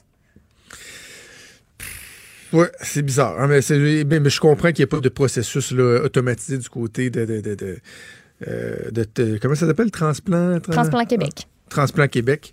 Euh, mais voilà, il y a quelque chose de bien particulier dans cette mm. démarche-là. Alors, on va se garder peut-être des petites news pour euh, tantôt. On aura peut-être ah l'occasion d'y revenir. On va faire une petite pause, puis on vient avec Discuture.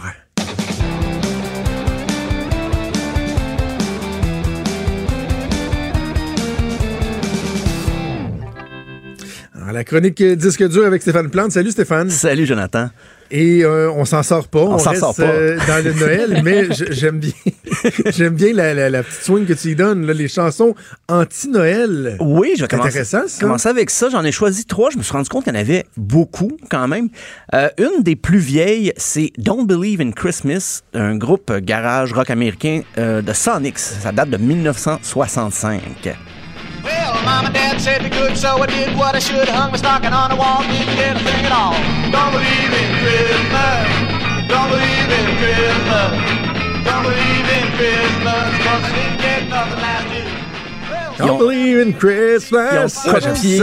C'est too much, en fait, c'est la chanson Too Much Monkey Business de Chuck Berry qui ont repris, ils ont juste mis d'autres paroles dessus. Et quand le disque est sorti, ils ont même pas crédité Chuck Berry, euh, à son grand malheur d'ailleurs.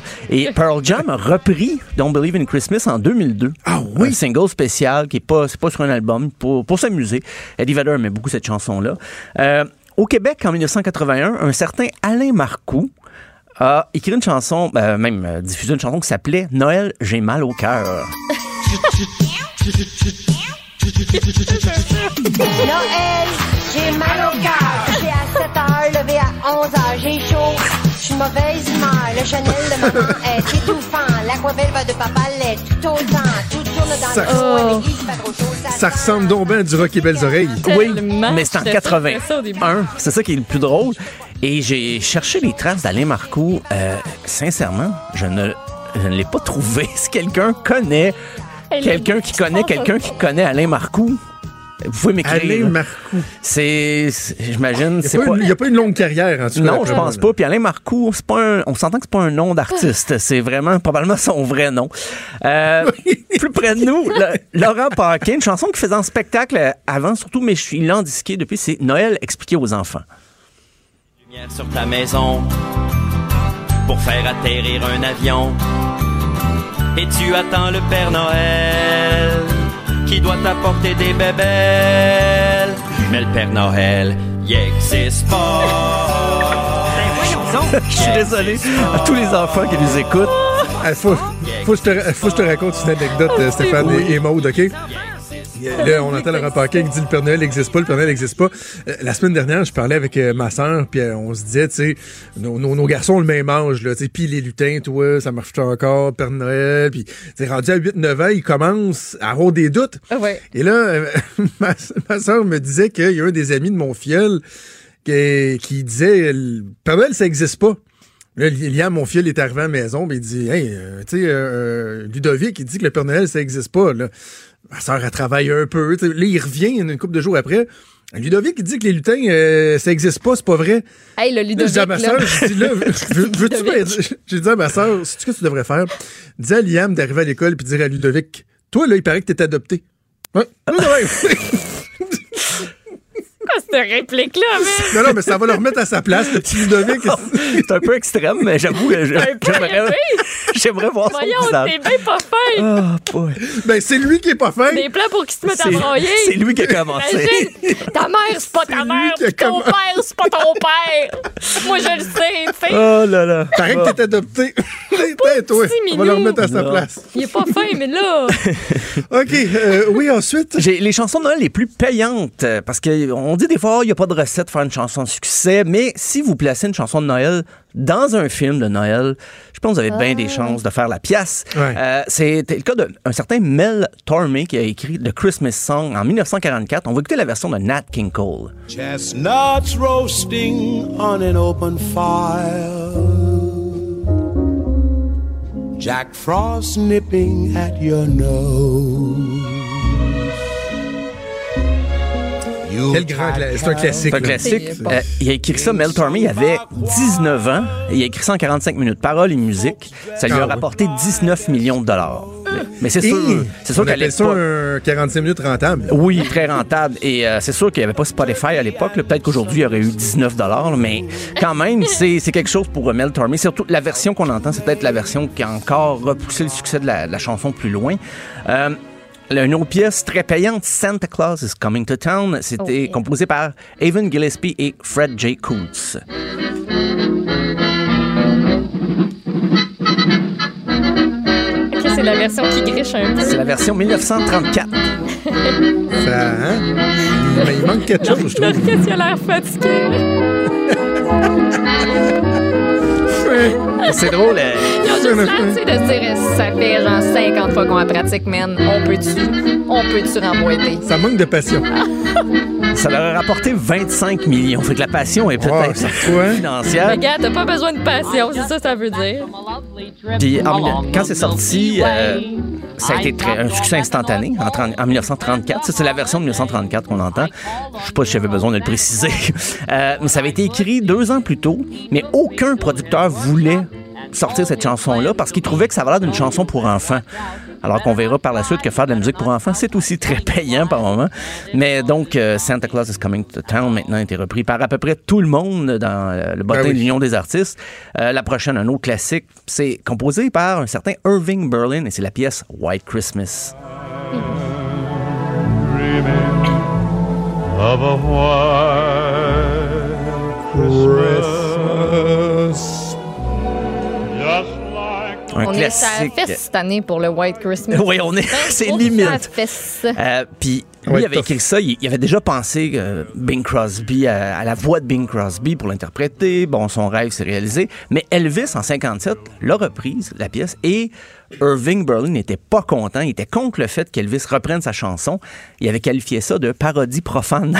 Et il appelait lui-même les stations de radio pour leur dire d'arrêter de faire jouer la version d'Elvis, mais ça a eu l'effet contraire. Ça a rendu la version presque aussi populaire que celle de Bing Crosby. Euh, mais sinon, ben, cette semaine, on parlait de, de Mar- Mariah Carey. Elle, ça y Ben rapporte oui. un million de dollars par année. La chanson, euh, tout Un droit petit revenu confondu. stable. Revenu, un beau petit revenu stable quand même. Ouais, ouais. Euh, Ben, c'est parce que t'as pas besoin de l'entretenir. là. Non, La non. toune Ben est non, là. là, tu euh, puis le million, il rentre à chaque année. Ben, puis euh, Wham, eux autres, j'ai calculé, c'est 790 000 Canadiens. Ça rapporte à la descendance de George Michael parce que c'était euh, la pièce Last Christmas, c'était Wham, mais cette chanson-là n'a été écrite que par George Michael. Parce qu'habituellement, Wham, il y avait l'autre partie du duo qu'on connaît un peu moins, euh, Ouais. Andrew Ridgely. Mais cette chanson-là, Last Christmas, George Michael a écrit paroles et musique lui-même. Donc, c'est sa famille. Chaque année, reçoit un, beau petit chèque de 790 000 à peu près. Euh, et ça m'amène à parler des chansons de Noël pour ces pauvres Québécois qui vont dans le sud. Là, qui. Ah, c'est, ils vont vers des cieux plus cléments et euh, des petites chansons de Noël euh, plus tropicales, si on peut dire. Donc, Bon baiser de Fort-de-France de la compagnie créole.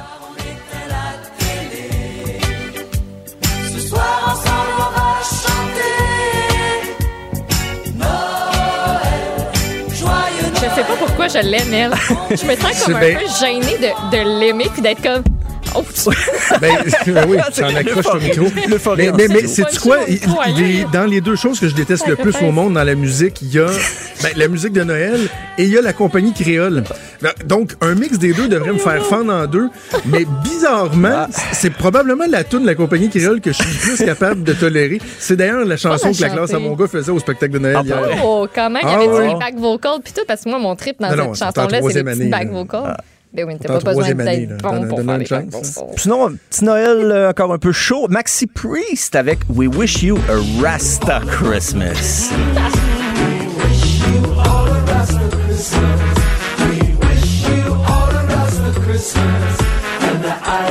Yeah, man. Yeah, Ben, yeah, Happy man. New Year! Non, non, non! C'est Irie, qui veut dire en slang jamaïcain, c'est quelque chose qui est, qui est bon.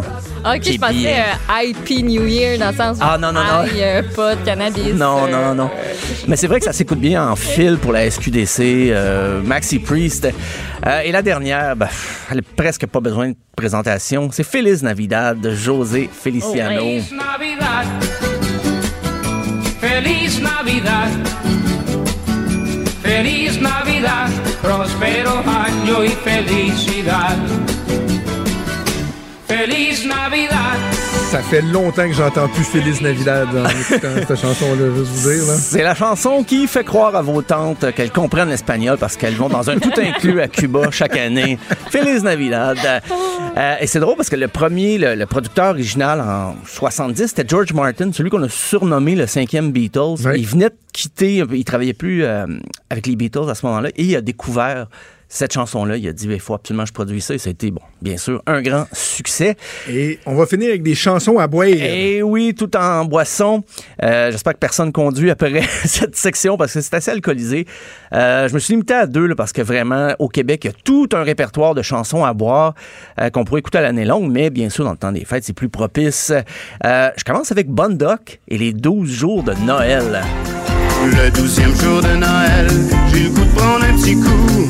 Nous rappelle les rouges, 11, 40, 11, des barils de whiz, 9, comme un œuf, 8, au bénis, 7, bonne piquette, 6, coup de pastis, Je pensais que, à part Falalalala, Bonda, qui avait jamais rien fait d'autre. moi. de Noël, ben, Ouais. je pense que Falala, c'est leur gros succès chaque année qui ressort. Et je pense qu'ils se sont dit, c'était en 2009, ils se sont dit, ben, peut-être ça pourrait, il y a peut-être un filon à exploiter. Mais ça a eu moins de succès, bien sûr, que, Ouais. que Falala. Euh, sinon, ben, en terminant, le, le- le classique, c'est La bottine souriante et le réveillon du jour de l'an. Prends un verre de bière avec la cuisinière Dans un petit coin noir et si c'est bon, bon Faites-le riant, y a pas de mal là-dedans Dans le temps du jour de l'an classique. jouer de la Euh, guitare. Un autre classique, ça nous donne le goût euh, de bon. Hey, Stéphane, nous autres, c'est- c'était notre dernière pour cette année. Ben oui, ben oui, c'est euh, ça, ça va être un retour euh, après justement après le jour de l'an, après le Ben, réveillon. écoute, je te souhaite euh, un joyeux Noël, euh, une bonne année 2020, puis euh, merci pour ces moments qu'on passe euh, ensemble. Ben, merci à Toujours toi. un plaisir de jaser de musique euh, avec toi. Donc, euh, joyeux Noël, bonne année, puis on se reparle en 2020. À 2020. Bye. Enivré. Et toute la sainte journée, je tenais un murmure. Des débats, des commentaires, des opinions. Ça, c'est franchement dit. Cube Radio. J'essayais d'expliquer la suite des choses à notre invité. Euh, Vincent Chatigny, qui est le chef propriétaire de chez Biceps Barbecue, qui est en studio avec moi. Salut Vincent. Salut. Euh, je voulais qu'on jase du temps des fêtes parce que dans les restaurants, le temps des fêtes, il y a, y y un aspect qui est particulier. Puis en fait, c'est quoi? C'est la, la première question que j'aurais envie de te poser. On sait que de plus en plus, les gens aiment ça festoyer à la maison, se faire à manger et tout ça. Est-ce que dans la restauration, le temps des fêtes, ça a évolué au cours, je ne sais pas moi, de la dernière décennie, tiens, ou c'est toujours un, moment qui est très, très fort dans l'année? C'est un moment qui est vraiment fort. Euh, moi- ça m'a toujours euh, étonné à quel point le monde veut être au restaurant, même en, famille. Le monde sort au restaurant, euh, des grosses tables, des gros groupes dans le temps des fêtes, c'est plein, plein, plein, là, ça roule très fort. C'est avec, avec l'été, là, notre- ben, le temps le plus fort de l'année, définitivement. là. Ça travaille en, en tabernouche. là. Ouais, ouais, ouais. Ça travaille, puis c'est un gros blitz à donner. Puis ça continue, tu sais, euh, début janvier. Début janvier, on a beaucoup de monde euh, de la restauration, beaucoup de monde euh, de la famille éloignée. Tu sais, le monde, ils se voient, il y a beaucoup de monde en vacances encore. Fait que début janvier, c'est encore très fort. Puis en mi-janvier, là, on ferme deux semaines parce que tout le monde a besoin de vacances, vraiment. Là, à mi-janvier, là, euh, on ferme deux semaines. Toute l'équipe est en congé en même temps. Le restaurant est fermé. euh. OK, je, je- on, va, on va rester dans la thématique des fêtes, mais prenons un pas de recul, puis je veux qu'on reparle de, de, de- Biceps Barbecue. Euh, moi, j'ai été, quoi, trois fois. C'est un restaurant qui pogne comme ça se peut pas à Québec. Il y a un concept qui est vraiment particulier. Des gens qui, de partout au Québec qui nous, qui nous écoutent, là. Peux-tu expliquer c'est quoi le concept de chez Biceps Barbecue? Eh ben, le concept, euh, c'est euh, on, fait de la viande fumée. Donc, on fume euh, au bois d'érable à tous les jours. C'est un concept un peu inspiré des, des barbecue pits du sud des États-Unis. Donc, on fume une, quantité de viande selon le nombre de réservations. Euh, et après ça, on sert la viande jusqu'à temps qu'il n'y en ait plus. Donc, ce qui arrive, c'est que les e- exemple, on cuit une quantité X de ribs. Si on vend toutes les ribs au premier client, mais ceux qui arrivent plus tard en ont pas nécessairement. Il y en a plus, mais on- la, quali- la qualité est incroyable. là. Tu sais, Il n'y a rien qui est réchauffé. Ah oui. Tout est fait à la main. Euh, c'est dans une ambiance, dans un genre de shack. là. C'est vraiment une vieille cabane là, que j'ai achetée. C'est tout petit. On a 60 places. Il y a de la musique country.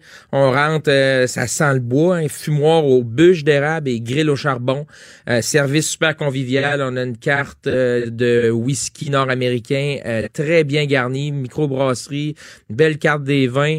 Euh, tous des produits locaux, tout est fait à la main, vraiment là, ça, le, party lève là, puis euh, il y a une belle signature là, gastronomique quand même, même si c'est une nourriture qui est très rustique, tout est vraiment bien fait, euh, puis le monde capote là, meilleur repas de ma vie, je l'entends à tous les jours. là. Oh oui, non, vraiment. Vraiment. Vraiment. Et tu m'avais déjà expliqué par, par le passé que avec le processus de, de- de faire fumer la viande, là, par exemple, si tu voulais ouvrir le dîner, tu pourrais même pas. Là. Écoute, non, c'est ça. c'est- ça boucane du sous-sol. Ouais, c'est un bon point. Il y a beaucoup de monde qui viennent pour dîner, mais on n'est pas ouvert le midi parce que, euh, tu sais, pour fumer la viande, là, les salaisons, le bacon, la brisket, les ribs, euh, premièrement, il y a un travail de saumurage hein, qui peut prendre en- entre euh, une semaine et, quelques, quelques heures. Donc, euh, il y a un travail de saumurage qui est à- toujours fait en prévision des jours à venir. Et le, il y a quelqu'un qui vient allumer le fumoir le matin à 7h30, Antoine. Euh, il est là, ça fait euh, presque deux ans. Il fait le, à tous les matins, 7h30, il est là avec Mélissa. Mélissa, elle a fait la, la réception des commandes, les desserts. Tout est fait à la main au jour le jour. Fait que toute la journée, il fume la viande, il prépare la bouffe. Puis quand la viande commence à être prête, vers 4-5 heures, on la sort du fumoir, puis là, c'est, on, met tout ça dans un four de maintien. Et là, on ouvre à 5 heures. Que là, le monde rentre à 5 heures. Là, là, la bouffe est prête, c'est fraîchement sorti du fumoir, puis on fait le service, on recommence le lendemain. Fait qu'il pas, c'est impossible de, servir le midi parce que la cuisine est monopolisée pour la préparation. Euh, puis euh, ça prend une éternité à cuire. Il faudrait qu'il y ait un chiffre de nuit. Puis euh, non, ça, ça, ça serait un peu bordel. Ton, ton modèle d'affaires, il, est- il est pas mal unique au Québec. Tu sais, parce que Non, mais, tu oui. disais, bon, si quelqu'un prend toutes les ribs en arrivant, ça, ça veut dire aussi qu'au dernier service, si tu arrives à la fin, ben, tu vas prendre ce qui reste. Ce qui veut, ce qui Exact. veut dire que dans ta façon de, de faire tes provisions, tu sais, on, me semble on entend souvent parler qu'en cuisine, les pertes, c'est un enjeu euh, constant. Mhm. Toi, est-ce que tu le ressens moins, cet enjeu-là, étant donné qu'à peu près tout ce que tu prépares, tu, tu- tu l'utilises jusqu'au jusqu'au bout à la fin de ta soirée? Oui, définitivement. Définitivement. Écoute, les choses qui restent, là, on les mange, euh, le personnel, on les mange le lendemain parce que tous les jours, on mange l'équipe ensemble avant le, avant le service. Euh, on mange les restants de la veille, là, on mange euh, les bouts de viande qu'on n'a pas euh, vendus ou euh, ce qui est trop cuit ou les erreurs. Hein. Supposons que quelqu'un commande un steak qui est trop cuit. Ben, on le sert pas, on le recommence, puis nous, on le mange le lendemain, on le réchauffe, on se fait une pâte avec ça. tu sais, on- les, les, les- les pertes sont systématiquement récupérées.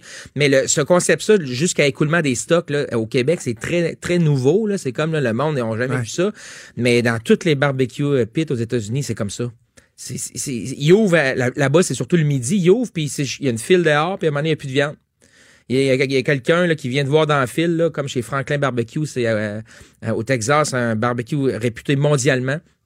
Le monde commence à faire la file à 8 heures le matin, puis à un moment donné, à un certain point dans la file, la madame elle vient de voir, elle dit bon ben à partir de vous, il y a plus de il y a plus de bœuf exemple.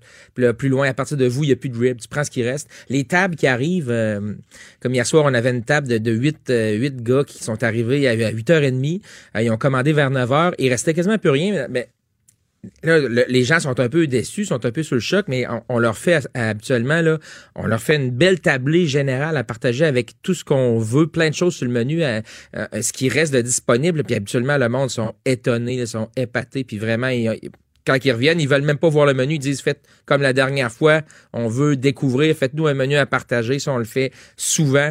Euh, puis euh, le monde découvre là, des affaires. Là, euh, on, est, on est loin des ribs là, réchauffés. Là. Je veux Ah pas, non, je veux non, pas nommer de, de, de restaurant, là, mais on est loin d'un produit euh, industriel. Ah non, non, mais tu sais, je suis vendu, là, j'invite les gens à y aller, là, si vous Ouais. voulez, les sauces, que tu fais les oreilles de Chris. Ah oui, les oreilles de Chris, ça, ça a À été longueur d'année, c'est tombé hot.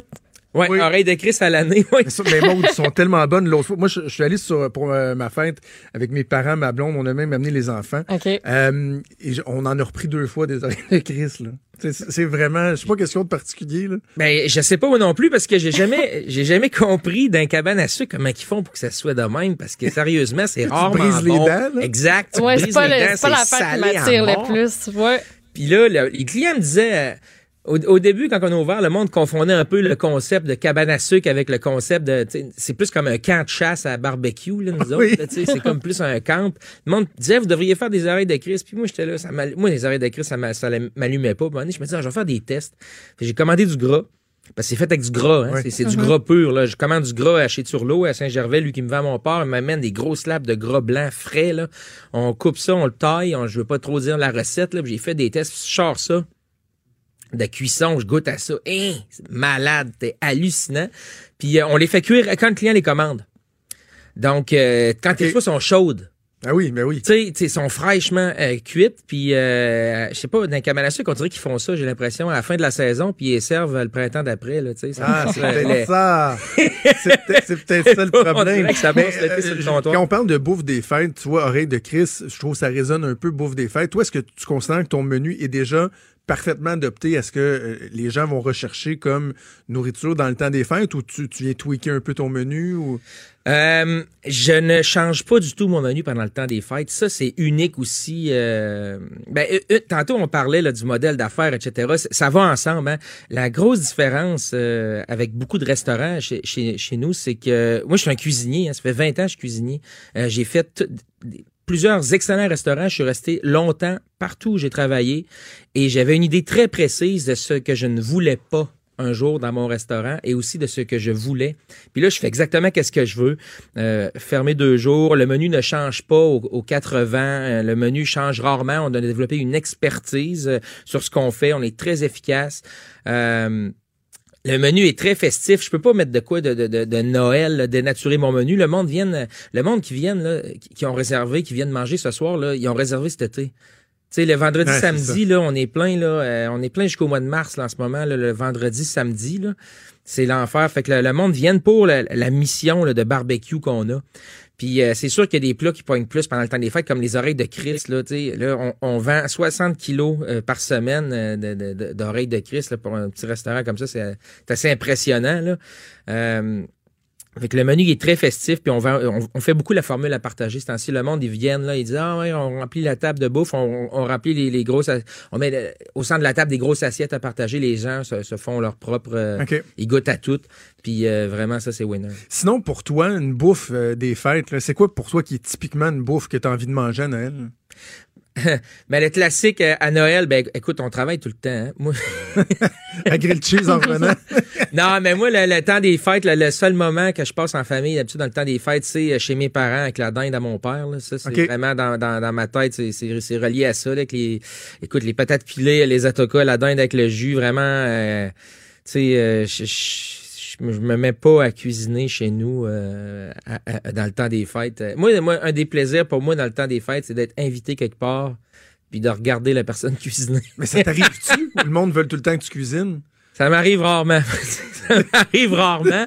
Mais être assis dans le salon, là, puis juste regarder de loin la cuisine, puis pas être dedans, là, sérieusement, puis avec un petit verre de vin, là, moi, je tripe. Puis quand je me fais servir, puis tu sais, euh, la bouffe maison, ouais, c'est bon. Hein, tu sais. Nous autres, Ah on bouffe tout le temps des restaurants, tout le temps à gauche, à droite, à la course. On mange euh, du fast-food. tu sais. Quand quelqu'un m'invite, puis euh, il me fait à manger, puis il me sert de quoi... les- Un monde qui me connaisse... il, il, euh, faire ça, mais des fois, quand c'est nouveau, le monde sont stressés à mort. Mais tu sais, pour rien, là, chez nous, euh, je mange très sobrement. Là, tu sais, là. je me fais un steak avec une tomate tranchée, genre, puis je tripe bien raide. Ah, ben, je suis sûr que, je suis sûr que c'est meilleur que ce que toi puis moi on se ferait. Le, le- le steak, il doit pas, il doit pas coûter Ah, ça pareil. doit pas être la même La chose. cuisson est belle. Euh, des drink des fêtes, euh, Vincent, qu'est-ce qui, qu'est-ce qui marche? Est-ce, est-ce que le volume de vente de crème de menthe verte Hey, je voulais qu'on en parle. Dans- on se ben, fait que- intimider hein, ici. Tout le monde, a- tout le monde, il y a plein de monde qui m'en parle puis qui disent, ben voyons donc de la crème de menthe, vous êtes bien bizarre, arc, la crème de Ben menthe, oui, wash.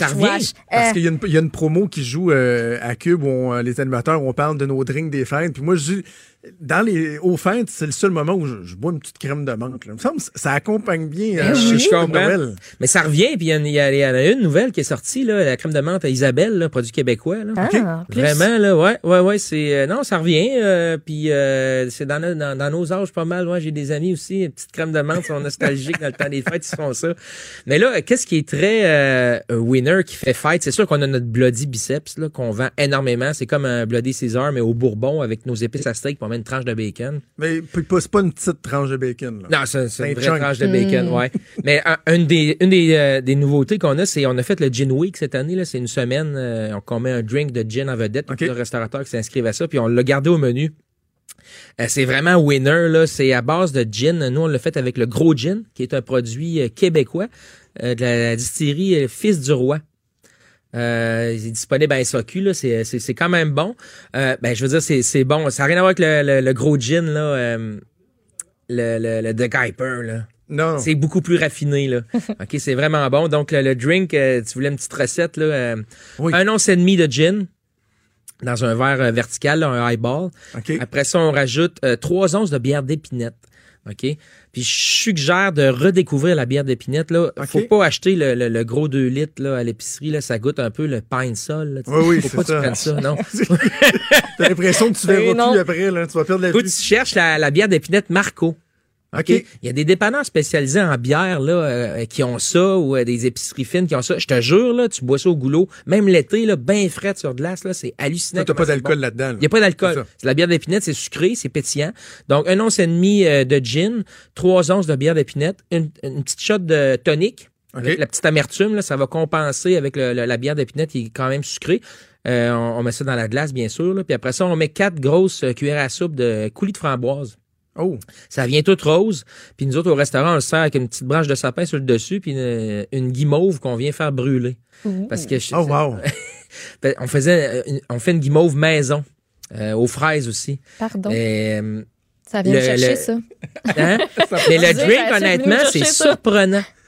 La, le, le- le gin avec la bière d'épinette puis la framboise, là, sérieux, là, c'est vraiment bon. Est-ce là. que tu shakes ça ou tu les Non, tu shakes pas parce que ça va exploser ça. euh, vu qu'il y a du. euh, Ah oui, t'as t'as du gaz. euh, Ouais, vu qu'il y a du CO2. Non, tu prends ton verre, là, tu le remplis de glace.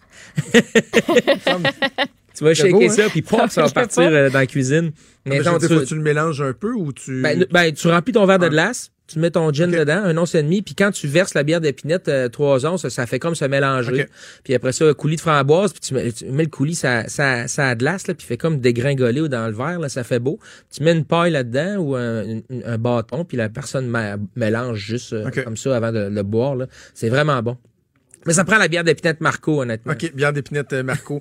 On va euh, surveiller ça. Hey, dis-moi avant qu'on se laisse, euh, la télévision? Euh, Ouais. Est-ce que tu as, l'intention d'en, refaire? Parce qu'on t'a vu dans Bouffe en cavale, on Ouais. t'a vu à Zest euh, dans certaines émissions. Ça te manque-tu? As-tu envie Ouais, d'en ça me manque. J'aimerais vraiment ça, euh, en refaire. Écoute, ça prend. Tu sais, j'ai pas le temps de, de, de faire des, des, des- des- d'écrire des projets puis de, de faire des pilotes à présenter. Faut, faut vraiment que quelqu'un me prenne puis dise c'est toi qu'on veut dans, dans l'écran. Tu sais, je travaille beaucoup au restaurant. Ah oui, t'as pas Euh, beaucoup de temps de lousse. là. Non, c'est sûr, mais euh, c'est ça. Je pourrais, par exemple, me, me libérer pour des tournages. Je l'ai toujours fait. Hein, tu sais. j'ai toujours. euh, ça fait euh, dix ans que Bouffe en cavale joue à, à la télé. Puis euh, je me j'ai toujours travaillé à temps plein dans un restaurant. J'ai toujours trouvé une façon de, de de mettre les deux, le travail et travail euh, ensemble. Ah travail et télé. Travail et Mais travail. c'est travail et travail. Ouais, mais euh, non, j'aimerais vraiment ça repartir. Puis euh, le fait que j'aille mon resto aussi maintenant, euh, quand je faisais Bouffant Cavale, j'avais pas mon restaurant, mais là j'ai mon restaurant. J'ai l'impression que on dirait que je suis comme plus mûr euh, pour euh, avoir ma signature encore plus personnelle, mon style se, se peaufine. Tu sais, quand on est chef, on, on apprend à se connaître, euh, on apprend à connaître qu'est-ce qu'on aime faire, puis quand on, a notre propre restaurant, moi j'ai mon propre restaurant, puis mon trip c'est de communiquer aux clients un peu mon univers que j'ai en dedans de moi, que ce soit par la musique, la décoration, la signature du service, la bouffe, euh, ce que les clients viennent vivre au restaurant, c'est 100% moi, tu sais, puis communiquer ça, c'est c'est c'est ça le trip, Ah ouais, ça mon ça. trip. Donc, d'avoir éventuellement une émission qui, en- qui aura encore plus euh, ta signature. Ben écoute, je te le souhaite. J'invite les gens, euh, s'ils veulent réserver à l'avance. Euh, Ouais. On fait les réservations par téléphone seulement. OK. 418-914-5991. Puis euh, il y a notre site euh, web là, chez bicepsbarbecue.com si vous voulez des infos. Là. C'est sur le boulevard euh, Henri Bourassa, Ouais. à Charlebourg, euh, Biceps et Barbecue. Vincent, je te souhaite euh, un joyeux Noël, une Merci. bonne année 2020. Toi aussi, puis on joyeux se Noël. repose à ton restaurant dans pas long. Super. Merci, salut. Il est franc et nuancé. Jonathan Trudeau. La politique lui coule dans les veines. Vous écoutez Franchement dit. Maud, euh, tu m'as partagé un, article ce matin qui a piqué ma curiosité, puis c'est quoi, j'ai même pas eu le temps de le lire, fait que tu vas pouvoir euh, me, me le résumer, mais semble-t-il que les Albertains seraient rendus plus séparatistes que les Québécois? Oui, oui, à peu près. C'est pas mal ça que ça dit. Alberta, le tiers des Albertains sont prêts à quitter la Fédération canadienne. Les Québécois, ce serait un sur quatre. C'est un sondage Global News Ipsos euh, qui est paru donc aujourd'hui et qui a été mené du 3 au 5 décembre. 1002 Canadiens qui ont répondu à ça. Euh, il y a 71% des répondants canadiens qui ont dit ne pas être d'accord avec le fait que leur province serait mieux lotie si elle se séparait du Canada. Mais 31% des Albertains, par contre, sont d'accord. Au Québec, ce chiffre-là est de 26 Discute. Mais ouais. Mais en même temps, tu sais, je serais curieux de, de- de dire aux Albertains, de voir les Albertains, si euh, vraiment là, il y avait une, une campagne référendaire, là, comme Mhm. nous on a vécu en 80-95, est-ce que ultimement, vraiment, ils feraient le choix de quitter le Canada et de devenir un pays? Oh, je penserais pas. permets-moi d'avoir certains doutes. L'attachement canadien, tu sais, les Rocheuses, l'Ouest. J'ai l'impression qu'il y a quand même un bon fond. là. Il y a quand même un bon fond. Mm. Mais, voyons, je suis en train de m'étouffer. Ce que ça démontre aussi, c'est à quel point au Québec, euh, tu sais, c'est plus. euh, T'as plus la coûte, bamban là. Euh, non, pas tant là. Fait que voilà. OK, hey, avant qu'on se laisse, dans le domaine du... euh, je voudrais pas être dans les souliers de cette personne-là. Dans le domaine Ouais. du... euh, probablement que j'aimerais mieux aller chez le dentiste me Mhm. faire arracher une dent que de faire ce que cette, euh, cette personne-là va faire. Il y a le boss de la Société des traversiers du Québec Ah, c'est qui est... hein. C'est drôle, tu m'as écrit dans tes sujets, Lynn. est attendu. Je pense que c'est un euphémisme, là. Est attendu à Matane. Il est très attendu. Puis je veux vraiment qu'on se parle de TVA Sport. Euh, par contre, juste après, là, il y a une importante décision qui vient de tomber. Ah oui, c'est vrai, tu montré ça. Écoute, le, on est vraiment. ça va pas bien, là. Le Saréma, ça, c'est euh, le navire qui remplace présentement le FA Gautier, qui était, on se rappelle, en cale sèche à Lévis parce qu'il y a eu beaucoup de problèmes. Puis que là, en plus, on s'est rendu compte qu'il y avait un petit peu des problèmes pendant qu'il a fait la liaison euh, Lévis-Matane, des problèmes électriques au niveau des moteurs. Bon, ben, ce navire-là, le Saréma, il va falloir euh, le remplacer parce que lui, il pourra pas assurer Ah. la liaison à partir du euh, à partir du 31 janvier, il peut plus naviguer parce qu'il faut qu'il fasse des travaux obligatoires sur ce bateau-là, le remettre aux normes. Euh, Puis ben écoute, on, il se rendra pas, euh, ça se rendra pas euh, plus loin que le 31 janvier. Hey, ça fait un an que ça dure. Ça fait un Ouais, an que ça dure. ça fait je que- comprends les gens de Matane d'être d'être écœurés. Écoute, oui, je viens, hey, je viens de voir passer cette nouvelle-là. Il nous reste une minute et demie. Une grosse, Oui. une grosse décision qui a été rendue par le CRTC concernant TVA Sport et RDS. Une petite victoire pour Bell tantôt quand on s'en est parlé pour le Super Bowl. Ils vont pouvoir diffuser des pubs euh, Ben oui. euh, canadiennes durant le Super Bowl. Mais euh, par contre, ils devront euh, inclure dans leur forfait principal de télévision TVA Sport et ce, au plus tard le 5 février prochain. C'est ce que vient de rendre comme décision le CRTC. On était dans une bataille là, depuis un petit bout déjà. Là. Ça s'est coltaillé euh, et pas à peu près. Euh, donc, on dit que Bell a accordé une préférence à sa chaîne sportive RDS aux dépens de son concurrent TVA Sport en ne l'incluant pas euh, dans son forfait qui est le plus populaire.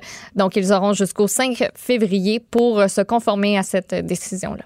Bon, bonne nouvelle. On veut de l'équité. On veut pas d'être. euh, Eh oui, les gens on veut pas être euh, privilégié, juste qu'il y ait de, de l'équité pour euh, tous les abonnés. Merci Maude. Déjà tout le temps qu'on avait. Demain, ça va être la dernière de la saison, la oui, dernière déjà. de l'année.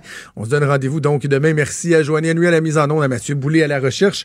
Merci à vous de nous avoir écoutés. On se donne rendez-vous demain à 10h.